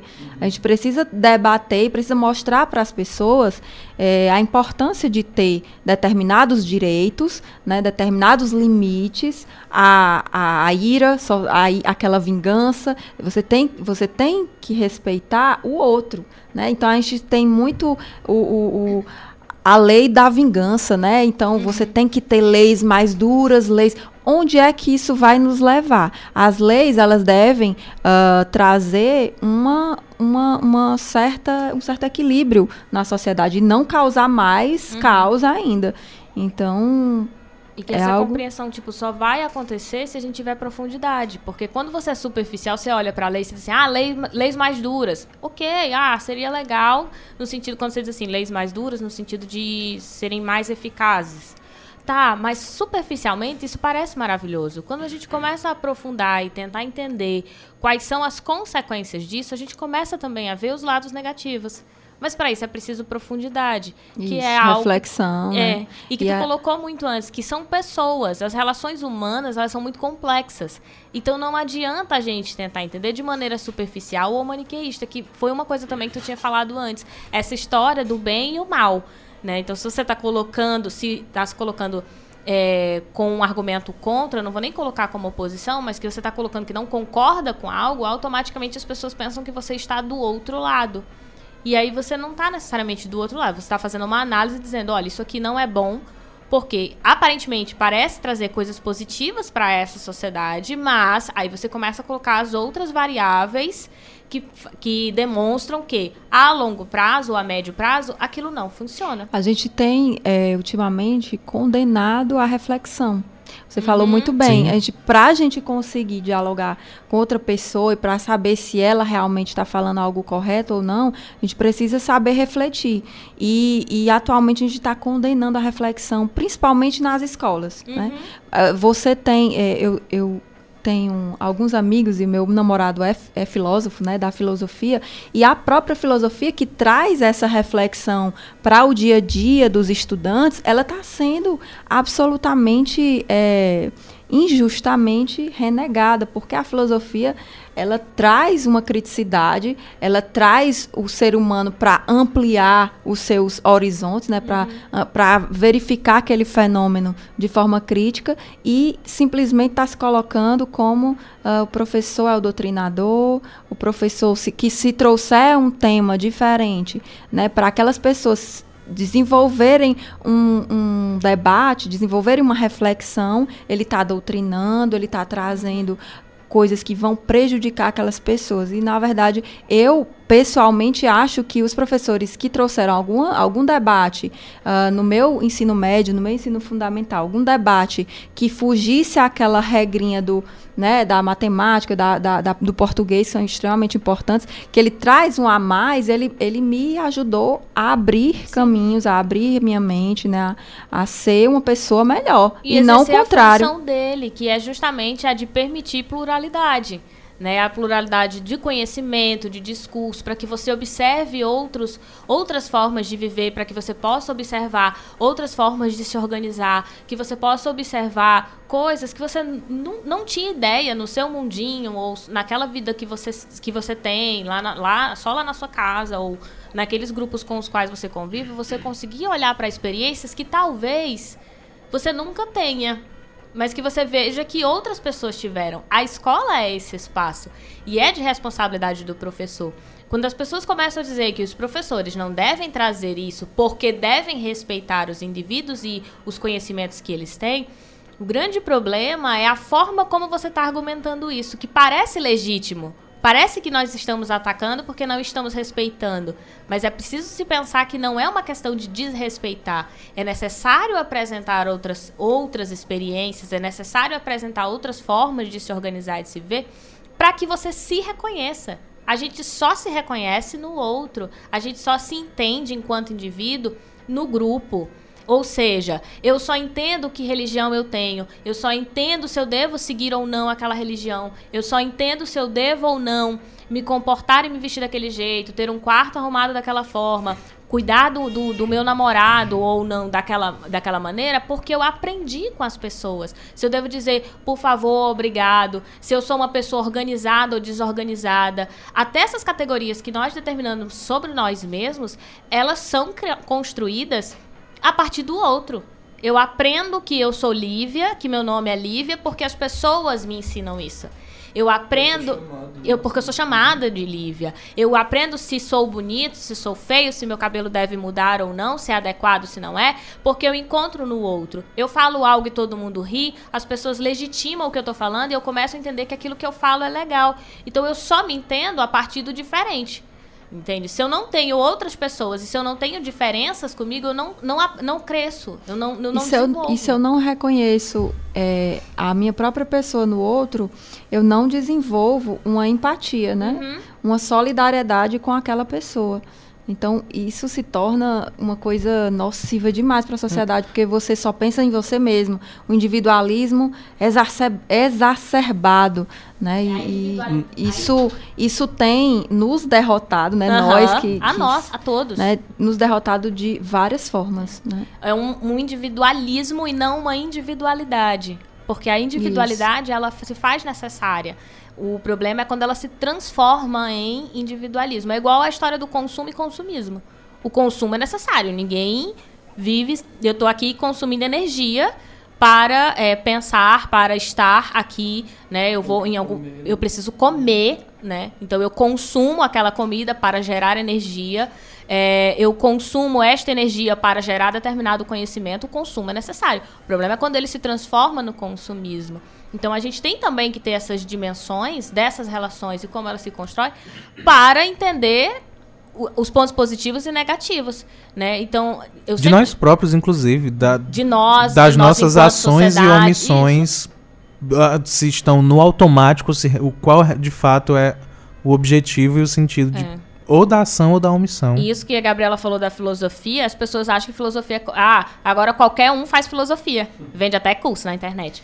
Né? Então, assim, é, é o novo coach. Eu já ia, eu, eu ia dizer, porque eu não quis, porque era seu lugar de fala. É, é importante a gente saber, assim, ah, qualquer pessoa deve filosofar, ou, sim, mas existe também a filosofia enquanto método, existe a filosofia enquanto regra de pensamento, de organização do pensamento. E ela vai trazer esse teu potencial crítico que a Gabriela está falando, né? E que não necessariamente precisaria ser desenvolvido por alguém que é formado em filosofia, para ajudar também a desenvolver esse pensamento. Não que você não possa pensar filosoficamente, é o pensar filosoficamente. Você não é filósofo. Você pode pensar filosoficamente quando você aprende essas regras, mas para isso você tem que aprender. Quantos de nós tivemos aula de filosofia? E detalhe, com professores de filosofia, não uhum. pessoas que eram de outra área, que viram outras coisas, que é, gostavam de ler um livro de, de... Pessoa formada em qualquer área para dar aula de filosofia. Já, eu tive essa experiência na faculdade. Eu também, pois deve é. ser da mesma pessoa. É. a gente fez direito, né? Uma curiosidade, olha, por isso é, que sim. deu um, aquela na urca. Na empatia urca. entre nós. Tem, a gente tem. sabe quem foi, a gente sabe quem foi a professora. É. Não, não vou falar, gente. Eu também não. Não. Tem, tem dois, dois, tem dois pontos que eu, que, eu, que eu fiquei aqui, né, querendo entrar, que é assim. Uh, o, o, primeiro é essa lógica de que o aluno já vai chegar pronto na escola e que a escola deve respeitar o seu, seu em vez de doutriná-lo, né? Sim, em que, em que eu fico me perguntando em que, Ai, gente, em que grupo fácil. social essas pessoas estão vivendo, porque veja, né? Vamos imaginar que uh, isso pudesse acontecer, né? De uma criança chegar pronta numa escola uh, onde ela não fosse doutrinada pelos professores. Ok. Uh, e, e, como ela se formaria? O que seria esse pronto, né? Porque, ah, a, o papel dos pais é o que deve prevalecer. Ok. Mas nós, como pais, não estamos fazendo o nosso papel. Não dá, não tem como. Você tem que, a, a, tem que interagir com sua profissão, você tem que interagir com, com, a, com a criança. Então, é, e outra, por que é que a criança tem que ser ainda aquela mesma lógica, é, uma réplica do sistema da família? A criança é um sujeito individual. Se é ela isso, vai a gente gosta admitir a, a lógica do sistema da família ou não, bicho. um mini adulto, né? A criança por muito tempo foi compreendida como um mini adulto. E aí quando a gente avançou um pouco nisso, aí Transformaram vem essa galera, um, qual, é, um pedaço de papel. Vem essa galera que Não, pode continuar. Vem essa galera que acha que é possível uma, uma criança chegar né, numa, numa escola, e quando eu falo criança, eu estou admitindo até a adolescência, não estou falando só a criancinha de 5 anos. É, até o adolescente, ele ainda vive crises muito intensas de quem ele é, do que é que ele, que ele vai gostar, das coisas. Então, como assim, né, é, é, é pessoas que argumentam isso? Como que um, um adolescente, até o adolescente, vai chegar na, na, na escola pronto? Né? Como que eu apresentar ideias opostas é doutrinar, né? Eu acho isso muito enlouquecedor, assim, é, é, são ideias. Uh, essas ideias, coincidentemente, caem numa prova e ele vai ter que responder questões. Porque essas questões também são cobradas em, em sistemas de avaliação, não somente no Brasil, mas sistemas de avaliação no mundo, na, né? na vida. É. Então, é, é, o primeiro ponto é esse: é impossível essa relação que as pessoas estão querendo criar. E o segundo ponto é quando eu isolo muito alguém de experiências que sejam diferentes da dele, eu posso até controlar isso por algum tempo. Mas quando ele tem contato com o diferente, é, ele pode ter dois, dois comportamentos básicos como ser humano um é, é, rechaçar, dizer negar isso, isso não presta, né? Ou dois, é dizer, nossa, existe isso que é tão diferente do que eu vivi tanto, e mergulhar nessa experiência. Eu vou dar um exemplo muito simples. A mãe que proíbe o filho comer doce. E aí ele passa alguns anos sem nunca ter comido doce, porque a mãe regulou isso. Existem pessoas que conseguem regular. Então não dão açúcar, não dão docinho, não fazem, vão pro aniversário e não dão doce e blá, blá, blá. Só que quando a criança prova açúcar a primeira vez na vida, ah, filho. você, nossa, né? E por que que eu nunca comi isso na minha vida? Minha mãe como é ruim, né? E aí ele vai, é claro que eu estou maximizando isso, né? Estou, não estou dizendo entupam seus filhos de açúcar, não. Não estou maximizando falando de, uma... é de Marx, Karl Marx, é. é, Temos é. um comunista. É, pois é. Mas é, é, essa ideia de vou isolar meu filho do açúcar, quando ele prova a primeira vez, oh, né? Nossa, como isso é delicioso, é fantástico. Então, eu, eu me lembro de uma, de uma música de Legião Urbana, né? Que, que, que fala mais ou menos essa lógica, né? Do, do Eduardo e Mônica, né? Você vê, o Eduardo era o rapazinho ali isolado do contexto, quando encontra uma coisa diferente, pô, né? Mergulha naquela experiência. Então, a, a, a, basicamente, existem esses, essas duas respostas do ser humano. E o ser humano que vai rechaçar, que vai dizer, não, isso não presta, ele só vai fazer isso se tiver sustentação de, de algo ou de alguém. Então ele só vai dizer isso não presta enquanto meu pai ou minha mãe me, me, me, me segurar aqui nessa onda. Quando ele estiver sozinho, a tendência do ser humano eh, perante o diferente é de curiosidade é de mergulhar, é de, de, de entender, é de, de, de, estar associado. Se ele estiver sozinho, se ele tiver uma base ali que sustenta ele, ele pode até dizer, não, isso não presta e ficar com essa galera daqui, né? Então, nós estamos falando de comportamentos básicos do ser humano, de questões é, é, instintivas, inclusive. Então, eu não, não, não entendo como é que, que, que essa galera que está defendendo toda essa lógica não consegue olhar para coisas simples que eles mesmos vivenciam no dia a dia sabe? E, só que eles vivenciam numa porção tão, tão íntima que é mais fácil dizer, não, peraí, isso aqui é, é, é nossa, mas eu vou falar, isso aqui é pecado, isso aqui é, é errado, isso aqui não pode vir à tona, e eu me apresento numa postura de que eu não tenho esses, esses pensamentos, né? Eu me apresento numa postura que esses pensamentos não existem. Esse eu quero experimentar aquilo, eu quero conhecer aquilo, eu quero fazer aquilo.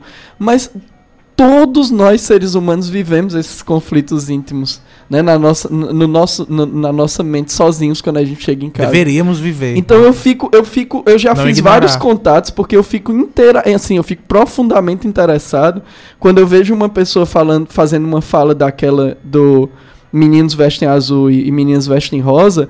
É, que conflitos inconscientes um sujeito daquele vive, sabe? Para ter coragem uhum. de, de, numa postura pública, né? É, fazer uma afirmação tão, é, é, é, é tão infeliz e trazer as atenções para si, né? De todo uma, de, de, milhões de pessoas, né? Que teve uma repercussão. Sabe assim, é, que necessidade é essa? Sabe? Que, que, que brecha foi essa do inconsciente da, da ministra que disse assim: eita, oportunidade de né, aparecer, vai lá, pá. Né? E, e aí eu fico curioso, assim, eu, eu sonho para um dia conversar, né? Porque essas pessoas tenham feito análise, eu tenho feito terapia. E algum dia na minha vida eu conversar com os terapeutas dessas pessoas. Porque eu tenho absoluta certeza de que essas pessoas sofrem emocionalmente. Porque os seres humanos sofrem emocionalmente. Não é porque a ministra X, a, o ministro já é o presidente X, é porque é o ser humano. O ser humano sofre é, psiquicamente. O, a, a, a, psique, a psique humana é construída a partir dos nossos sofrimentos. A gente só é quem. Nós só somos quem nós somos pelas coisas que nós sofremos. Isso aqui é maluco, sabe? É, e, é saber que essas pessoas sofrem emocionalmente e parecem que não, são seres hum, são super-heróis que estão ali falando a verdade, etc, etc. E o mais perigoso, Adamo, é toda essa questão, essa problemática que você colocou é, com as pessoas, né, que estão aí e tem tanta dificuldade de lidar com aquilo que foge, né, a regra que foge é, da, daquela casinha, daquela caixinha ali, e lidar com o diferente. E a gente sabe que essa frase que ela disse, ela traz em si toda uma política e toda uma ideologia que agora não é problema de um indivíduo, né, somente. Está liderando o governo e está é, refletindo no nosso sistema, no nosso regime democrático, né? Porque a democracia, né, fugindo aí um pouco da questão uh, e até tendo relação com essa questão do ser humano e dos conflitos do ser humano, é, a democracia ela vem para tolerar a diferença, né? Ela, ela engloba os conflitos, né? Essa democracia que a gente vive, teoricamente, ela teria que respeitar todos os aspectos do ser, do ser humano. E nós vemos é, dentro da tolerância, né? Dentro da tolerância, você aprender a tolerar. E nós vemos aí tomando as rédeas, né, da nossa democracia, é, uma uma política da não tolerância ao diferente, né? E o diferente, sinto muito, também tem direitos, né, no país. Então é, é isso, os diferentes, né, os que são tidos como uh, pessoas desviadas daquela normalidade vão ter que responder, vão ter que se juntar, porque se a gente continuar nessa individualidade, né, nessa nessa apatia, né, social, e a gente não começar a refletir sobre essas questões, a gente não vai para nenhum canto eles vão fazer tudo que querem. E a, e a minha preocupação é essa, da gente conseguir, de alguma forma, se colocar contrário, né? Se posicionar e fazer algum resultado, fazer alguma, algum impacto nesse, nesse cenário todo, né? Nesse cenário todo. E aí eu tenho esperança de que isso possa acontecer. Ainda sou uma, uma realista esperançosa, como diz Ariano Suassuna. Vai dar certo. Vai, vai nada. VDC. Vai não. Mas vai dar certo. Vamos lá. Vocês me fizeram lembrar de algo que aconteceu comigo durante a semana. Eu não lembro o dia porque eu não tenho noção de tempo. Mas que eu fui no supermercado, aqueles que tem lanchonete, cantina e whatever. Ah, e tinha uma, uma, uma menina, uma criança, ah, ela, comendo. E aí ela ela tava comendo com um suporte de celular e o celular gravando enquanto ela comia se gravando. E aí ela falava com o celular. Claramente não era uma chamada, era uma gravação. Mas ela falava também. E aí vocês me fizeram lembrar porque eu, lembro, eu, eu encarei bastante essa situação. Porque nenhuma das possibilidades que eu consegui imaginar como razão para aquilo estar acontecendo eram felizes. Todas as possibilidades que eu imaginei me deixaram triste. Eu disse, meu Deus, por quê? Eu quase, se não fosse altamente assustador, eu tinha perguntado à menina. Mas ia ser loucura, então eu Tu ia aparecer na live dela. É, ia, ia ter uma prova. Ia ter uma prova. Mas não era nem Ia live. ter que marcar Exato. teu, teu nick lá pra. pra... Isso nick, cara.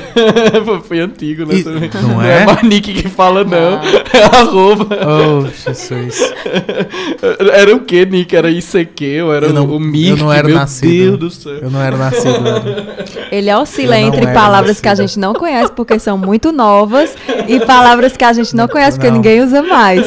Ele oscila entre essas duas, esses dois extremos. Isso foi da criação da Microsoft, isso que tu usou. Não Eu, sei, eu, sei, eu usava Mirk, vocês não usavam, não? Não, Não, eu, eu, eu, ainda não usava internet nessa época. Mirk. eu era um Nessa espermatozoide. época, ó, o ó. computador era muito caro e não era popularizado aqui Não. no Brasil. Tiveram que baixar as taxas. Sim, mas eu não, ele tinha dinheiro. Tinha que baixar as- as taxas para poder a população aqui conseguir comprar. E aí eu só vim Nessa comprar época eu engatinhava. 2008. Eu não tive A internet acesso. de escada, né? Era que a gente Era, era. Jesus. A mãe, quando não queria que a gente usasse, é, escondia o fio, né? Que ligava. Né? Desculpa, João, pode continuar da menina que tava. Foi mal. Era, uma Eita, foi. era só uma youtuber. Não, gente. mas era. Eu, talvez YouTube eu aceito, mas o mais louco é que não era uma live, não era uma videochamada. Ela Era tava um sozinha. vlog. Talvez, eu espero que seja. Essa é a, essa é, é a- eu não tinha lembrado da O, o teu possibilidade. maior medo é que ela tenha gravado só pra guardar mesmo, é? Ou como obrigação. Ima- eu fiquei imaginando alguém obrigando ela a gravar, ou pra provar que estava comendo, ou pra provar onde estava. Eu não sei, eu não sei. Se você conhecer a menina, se você for a menina, Se você Diz viu a pelo live, menos se o, o, o, restaurante, o, o supermercado era Crato ou Juazeiro pra facilitar, João. era crato. Entre em contato com a gente pra dizer os motivos. Sim. Ah, mas enfim. Lembra que a gente falou que ia ter um tema? Então, ah, como eu já falei no começo, nós estamos em processo de redescoberta e renovação do programa Noite Adentro. Então nós percebemos que talvez o tema não dê muito certo.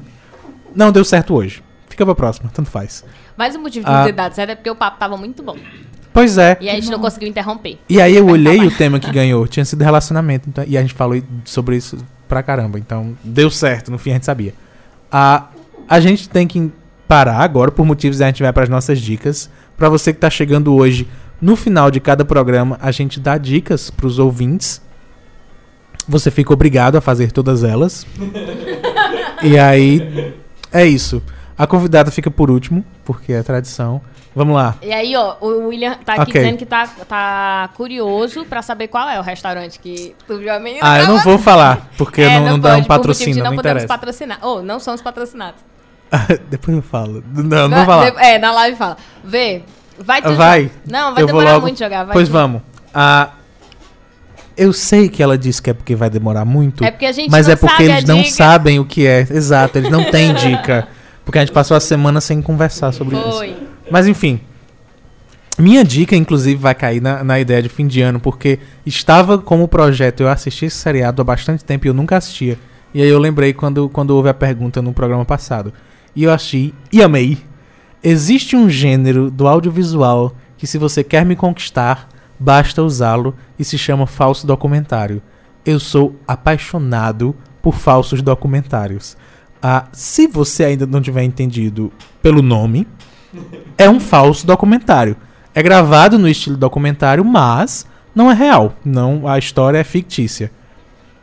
E existe um seriado na Netflix, que por favor patrocina a gente, Sim. chamado America Vandal. Ou a tradução literal seria Vândalo Americano, que é um falso documentário que conta. eh, São duas temporadas, e cada temporada conta uma história diferente de um vandalismo ocorrido em um, em um colégio americano. São dois colégios diferentes. Na primeira temporada, alguém desenhou vários pênis nos carros, fez um- uma pichação de vários desenhos de pênises, eu não sei explorar esse, em vários carros dos professores que estavam estacionados. E aí um menino foi, foi é, é, tido como culpado e o, o documentário conta a história desse crime ah, porque acredita-se que não foi a- a- o rapaz que fez. Ele está sendo a- a julgado injustamente. E aí o seriado vira algo policial no, maior, no melhor estilo de contar uma história daquelas que você tem que saber como é que termina e cheio de reviravoltas. E o melhor é que é uma coisa altamente boba que é assustadoramente levada muito a sério, o que é incrível. E a segunda temporada. Ah, foda eu vou falar tudo. A segunda temporada. Vai dar spoiler. Conta, a eu não vou dar spoiler. A segunda temporada conta a história de um outro caso, um outro crime que aconteceu em uma outra escola, que alguém colocou laxante na limonada da cantina. E aí esse vídeo que foi gravado por celulares, que é o pessoal passando mal por causa do laxante na escola inteira, foi divulgado como se fosse real. E muita gente acreditou que era real. O pessoal passando loucamente mal na escola inteira, nas paredes e na cantina e tudo. E o mais surreal de tudo é que a segunda temporada tem os mesmos personagens produtores do seriado, que são dois meninos, dois rapazes, dois adolescentes. E eles contam a segunda temporada como se fosse real. Eles contam-se como se eles tivessem feito a primeira temporada por eles mesmos, com o material da escola, e a Netflix tivesse comprado depois de feita. E aí eles mostram blogs e mostram perfis no Instagram. Todos os perfis que mostram do seriado existem de fato no Instagram. E é louco você ir no perfil lá e ver o pessoal desesperado por dizendo que achava que era mentira. Quando é mentira. Então, parabéns de verdade a tudo que envolve a produção desse seriado, porque vocês são maravilhosos. E aí você tem que achar Vândalo Americano ou American Vandal. Adamo. Então, eu, eu achei muito curioso, João, porque eu também, o movimento também foi muito parecido. Era uma série que muita gente me recomendava e eu não queria assistir porque eu achava que era modinha. E aí eu não assistia, só que aí eu acabei maratonando nesse The período Way. de Réveillon. Não, House of Cards. Ah, ok. Ah, mentira! Pois tu é. nunca tinha assistido? Não, e eu adoro odeio. Kevin Spacey, só que eu não achava muito legal a pegada Oh, não do, podia ter do falado isso, coisa. eu não achava muito legal a pegada do que da proposta mesmo. É, só que aí eu, eu dei uma, uma chance porque a Netflix ela, ela, ela tem sacado muito de cinema, né? E ela propôs alguns diretores que eu gosto para dirigirem vários episódios. Porém, a última temporada é dirigida sempre pelo mesmo profissional. E, e na verdade, assim, é, é, eu comecei a- as cinco temporadas, pra mim, assim, foram ah, ah, uma pegada que, bom, é legal, mas essa coisa que eu não queria assistir, porque é, é- é basicamente as articulações do poder no governo norte-americano e tem coisa que você precisa sacar do governo norte- norte-americano, tipo os dois partidos, né, eh, democratas, republicanos, tá, enfim. E aí eu não, não gosto muito dessa cultura norte-americana, mas fui assistindo, fui curtindo, fui assistindo, fui pegando. Tem uma inglesa, tu Só sabe? que, hã? Tem uma versão inglesa. Não sabia não. Que é a original, inclusive. Ah, não sabia não. É a primeira. É- Tem um é livro. The Handmaid's Tale? Não, não. Não. Não é House of Cards? é, então, aí é outra história. Tem um livro britânico. Eu não sabia Tem não. uma versão do livro britânico, que é o seriado britânico. Ah, que pô, eu eu acho tenho que eu a ia impressão- gostar mais. né? Talvez. Que eu tenho a impressão que tá na Netflix. Porque aí deve ter Aí o lance tem. da monarquia, né, e tal. Pois é, eu nunca vi a Deve britânica. ser mais legal. E pois aí é, eu fiquei com essa americana. sensação do, do da que massa, cara, ó, da, da história é, do, do eu chefe tenho a de impressão- estado, eu tal, tenho a né, impressão do- que é a primeira, é o Pô, que primeiro massa, seriado. cara, que legal. Eu tenho a impressão que é o primeiro seriado original da Netflix. Virou a dica da dica, tipo, ele dá a dica agora e o João dá a dica pra ele. São duas dicas. Inclusive, Não. eu tenho a impressão que House of Cards é o primeiro original Netflix. Acho que sim, né? De- da história. mas, mas, mas enfim, pra fechar minha a fala, britânica. você só vai entender House of Cards. E aí onde eu digo vale muito a pena assistir se você assistir a última temporada. Porque ele, ele sai Assiste da. a primeira é, pois é. Ele sai do, do- de tudo que me, me incomoda no, no, no, na- na- no seriado, a, a pegadazinha da- do partidarismo, do poder e tal e tal. E, e na última temporada, assim, pô, ela- ele vira completamente e traz discussões que continuam na mesma pegada política, mas eles pegam. Pronto, é exatamente isso. Eles pegam do aspecto de politicagem e, e jogam uma visão macro para a perspectiva política, né? Onde são discutidas questões de, de gênero. Assim, claro, não, no, epi, não no roteiro, mas quem, quem saca ali as coisas que estão por trás. Cara, assim, é- vale muito a pena, né? É, se você tiver vontade de desistir na quinta temporada, não desista, vá até a sexta. porque Não dá vontade de desistir, é legal. faz muita, muita diferença você chegar até a sexta temporada, porque realmente parece um, um outro, um outro, um outro, um outro seriado. A pegada é completamente diferente, inclusive fotografia, né, é, roteiro, tudo muda na última temporada. E isso eu achei muito massa, muito massa mesmo. Então a dica é essa. Agora, reserve algumas horas, né, porque são, são 13 episódios cada. Só a última temporada que são oito. É, é, pois é. E, e eu gastei muito tempo, muitas madrugadas nesse período Mas pra é assistir. Porque E é eu maratonei mesmo, assim. brum.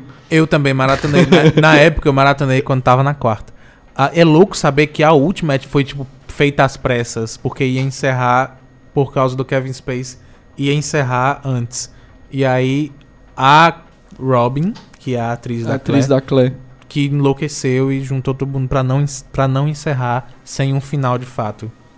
Então É- foi é meio show, que feito é. depois. É show mesmo. Mas é isso.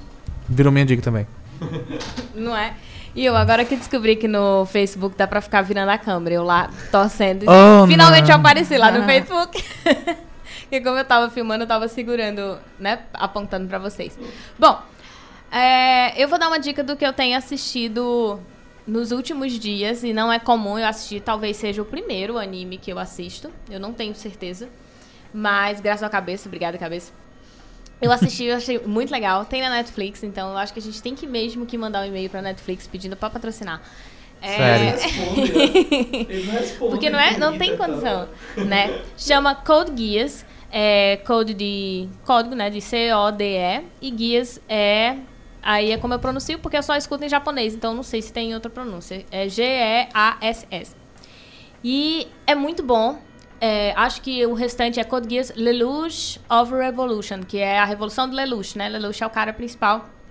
E assim, a gente começou a assistir em especial pensando nesses termos como, por exemplo, ah, fascista, que né, a galera fica gritando pra, fascismo pro lado e pro outro, para os dois lados, para todos os lados, para 15 lados. E aí, de fato, o que seria esse fascismo, né? A gente começou, eu comecei assistindo, buscando isso, mas na verdade a história gira em torno de um menino que ele é um estudante britânico e aliás da Britânia, é da Britânia, do Império Sacro Britânico. E esse império tem o domínio sobre vários países no mundo, inclusive sobre o Japão. E aí começa com a ideia de que você tem que tornar o Japão independente e não tem mais por que estar sob domínio do, do- da Britânia. E são duas temporadas, assim, onde você vê o que é o bem, o que é o mal, o que, que se deve ser feito, o que, que é a noção de justiça, como a noção de justiça pode ser é, diferente para todo mundo, como a gente se questiona, como a, a- às vezes a visão que a gente tem de bem não é necessariamente o bem para o outro, é, como muitas vezes a gente pensa estar fazendo o bem e para isso se utiliza, por exemplo, de mentiras para. Será que se você utiliza de mentiras é necessariamente estar fazendo bem? Então, é, eu não sei se vai acontecer o mesmo processo com vocês. Eu estou indicando porque foi o processo que aconteceu comigo. Enquanto eu assistia, eu ficava observando muito isso, assim, as pessoas falando injustiça estando em lados opostos, ambas dizendo estar defendendo a justiça, estar defendendo o melhor para aquele grupo que deve ou não ser feito. E aí, é, e também a transformação do próprio personagem, né? Porque ele vai enfrentando várias lutas e eu não vou dar spoiler sobre quem é o personagem, mas logo no começo você entende quem é esse personagem, qual é a proposta dele, e ao longo do processo ele também vai questionando se era aquilo que ele objetivava ou não. Né? Então é, ele recebe um poder, que é esse guias, e utiliza esse poder buscando o objetivo dele. Então, assim, e, e várias outras pessoas é, acabam se desenrolando para que lado que elas estão. Eu estou do lado do Império, agora eu estou contra. Onde eu devo estar? Eu devo ser um japonês, eu devo seguir a minha honra por estar defendendo a Britânia, eu devo seguir a minha cultura, que é a japonesa, já que eu sou de origem japonesa. Então, tem todos esses questionamentos por trás, né? Como é algo que é muito recente, eu, eu terminei de assistir ontem, ainda está muito vivo na minha memória, eu estava bem relutante se eu ia ou não sugerir. Mas é meu primeiro anime, eu decidi que eu vou sugerir Ah, animes. 2019. Também, 2019, né? Na verdade, em 2019 eu tô tendo várias experiências novas e aprendendo com várias coisas. E anime tem sido uma delas, né? Aprendendo coisas e, e práticas, inclusive que eu posso levar pra sala de aula, que antes eu não levaria nunca, porque eu nunca assisti. Mas de ideias pra levar e pra aprender também em outros espaços, né? Que a gente não precisa aprender é, só dentro da nossa casa, nem só dentro do muro da escola. Mas existem vários lugares pra gente aprender, porque a importância de aprender não é fazer uma prova, a importância de aprender é viver com outras pessoas, em especiais aquelas que pensam diferente da gente. E é isso, Code Guias. Eita. E antes de eu passar pra nossa convidada, a dica da convidada, eu vou retrazer a informação de House of Cards que eu tinha dado e fui pesquisar pra Meu saber se era Deus. real. A, a diferenciação da série britânica é porque ela, tá, ela ficou sendo chamada de House of Cards Trilogy. Justamente porque.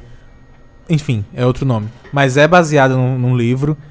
É uma minissérie britânica da BBC e é dos anos 90. A primeira versão. Então é realmente outra coisa. Agora sim, nossa convidada, qual é a dica? Bom, então, é, eu, eu não tinha, na verdade, preparado uma dica que eu, que eu daria, porque eu não sabia o que tinha, mas tem. É, eu não sabia o que ia acontecer na, no debate, né? Não é- não é sempre um, o problema? Um diferencial a- a- da- do programa, mas eu tenho três dicas, né? Que eu acho que perpassam um pouco o que foi é, colocado aqui. A primeira delas não tem relação com vídeos, né? Com áudios, enfim, com. é, ela tem relação com o comportamento. Eu acho que é uma dica que eu, que eu gostaria de colocar é que as pessoas elas comecem a estabelecer ah, essas não, não sei se seria a palavra meta, mas essas ah, pequenas conquistas que ela, que ela quer e que ela precisa, né, que você pretende ser ou fazer, né? Primeira coisa, aproveitar esse início de ano, primeiro programa, para sugerir que faça, que você faça isso, estabeleça, eu quero alcançar isso em 2019, né? Então busque e lute para que você consiga alcançar pessoalmente essa sua, essa sua meta, esse seu sonho.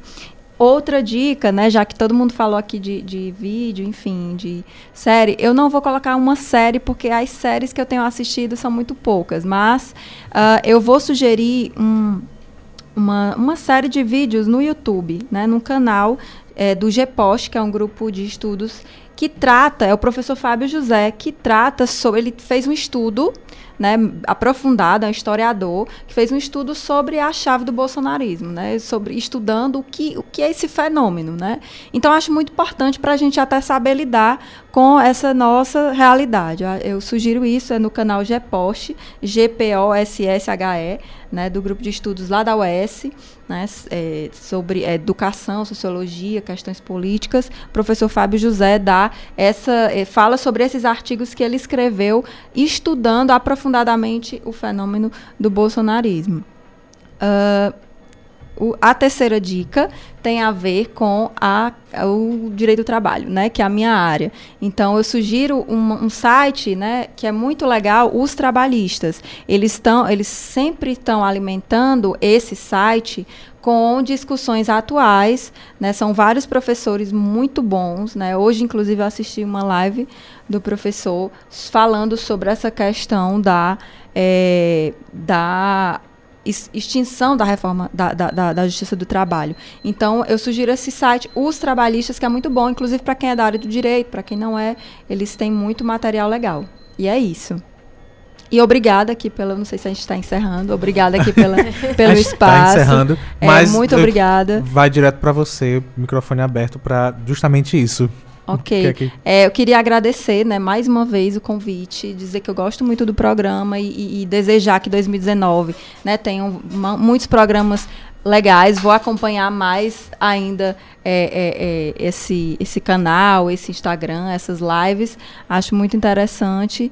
E dizer que estou à disposição para quem está em casa, de quiser conversar sobre questões do direito do trabalho, enfim. A gente também atua com o IBEPS, né, com cursos para associações, sindicatos, enfim.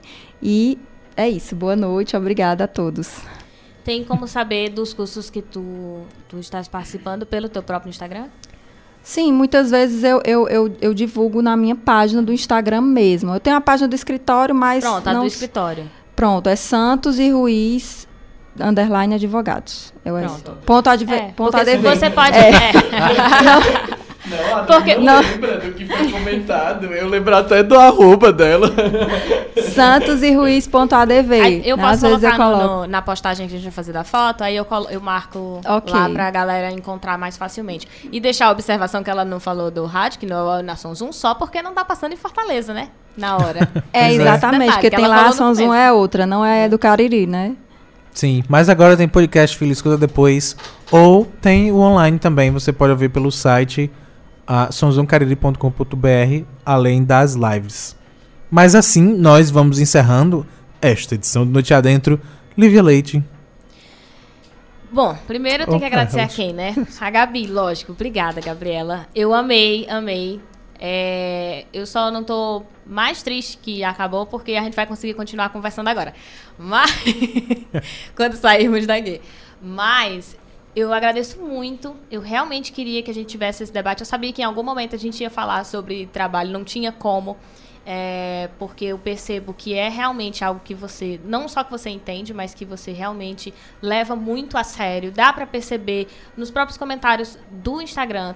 Pode perceber que aqui é, o pessoal falava, todo mundo que fala, fala, olha, é, competente, maravilhosa, realmente dá conta do recado. Então, assim, é algo que quando a gente pensa, e eu lembro que teve uma, um, um comentário que a gente fez lá no teu Instagram é, que a gente fez falando quando penso direito do trabalho, eu penso a Gabriela, né, como representante de legal. alguém que fala direito do trabalho. Então, assim, muito obrigada por ter aceitado e ter dado tempo também. Eu fico feliz que deu tempo você conseguir vir. É, obrigada, João, por, né, ah, mais uma vez. Nada. Obrigada. Para, gente. Obrigada, Adam. É, obrigada a você que nos ouviu pela Som Zoom, por seja duas horas ou dois minutos. Muito obrigada a você que esteve no Instagram comentando, ouvindo. É, obrigada a você também que esteve no Face comentando e ouvindo também aqui conosco, participando.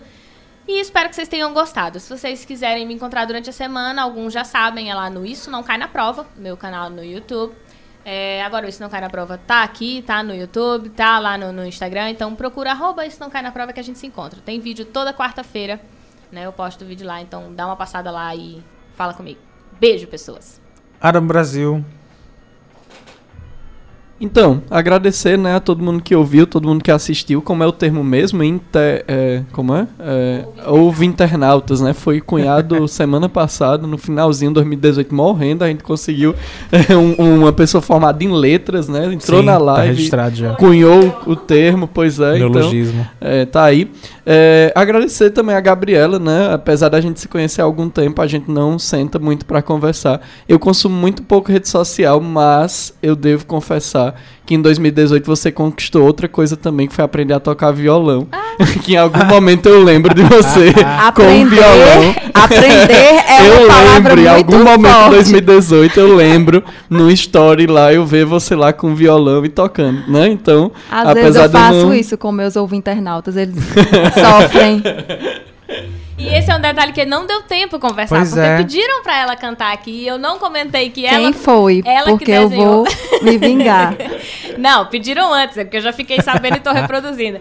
É, ela que desenhou a capa do livro, nem cheguei a comentar isso. Foi, olha. a gente não falou. A gente escreveu um livro no ensino médio, uma okay. poesia. De lá eu já era militante, eu fui ler minha poesia de 90 Era, era presidente do Grêmio, era você, né? Grêmio, era, eu, era, eu era tesoureira. Dinheiro a gente não tinha de jeito não, nenhum. Dinheiro, não. Era, era tão tesoureira. fácil, né? Ser tesoureira. Fácil. E aí ela desenhou uma eu capa. Eu tô sentindo algo que não é livro. surpresa. eu não sei o que é, mas não é surpresa, definitivamente. E tá vendo? Tinha muita coisa pra gente conversar ainda. Mas Caramba. fica pra uma outra vez que ela vier o Juazeiro e a gente convida de novo. A Juazeiro não, já cara, teve, já teve o precedente de repetir convidado, então É. vai que Aí assim que ela vier ao Cariri, Tô à aí a disposição. gente chama aqui. tinha e é terminado, isso. Adam. Então, só agradecer a todos, né, João, Lívia também, que fazem com que o programa aconteça. E é isso, né? Se, se tudo correr bem, sábado estaremos aqui novamente. Pois é, vai que. Que Adam nunca se sabe. Com isso, nós terminamos de fato esta noite adentro. Muito obrigado a você que ficou ouvindo. Muito obrigado a você que está assistindo. Muito obrigado Gente, a deixa- você do antes, futuro. A gente vai embora, mas eu tenho que colocar, porque ele colocou aqui, programa Nota 10, um abraço de Brusque lá em Santa Catarina. William Eita, Azevedo. tá vendo, Olha filha? só. Tá Obrigada, vendo? William. Mas obrigado a você no Instagram, no Facebook, no rádio ou no futuro, em qualquer agregador de podcast. Obrigado, Gabriela. Muito obrigado mesmo, foi maravilhoso. Foi Nós maravilhoso. começamos Gostei 2019 muito, bem. Eu Tá escolho vendo? poucos, Coisa mas eu boa. escolho os melhores. É sim. É, ok, não vai entrar nessa discussão. Ia ficar feio. Mas obrigado a todo mundo. A gente volta próximo sábado às 19 horas na Rádio Sons Sat 106.5 e no Instagram arroba underline Noite Adentro e no Facebook Noite Adentro. Você nos acompanha pelas redes sociais a semana inteira e dá pra ouvir tudo isso de novo em qualquer agregador de podcast. Um beijo meu povo e até mais.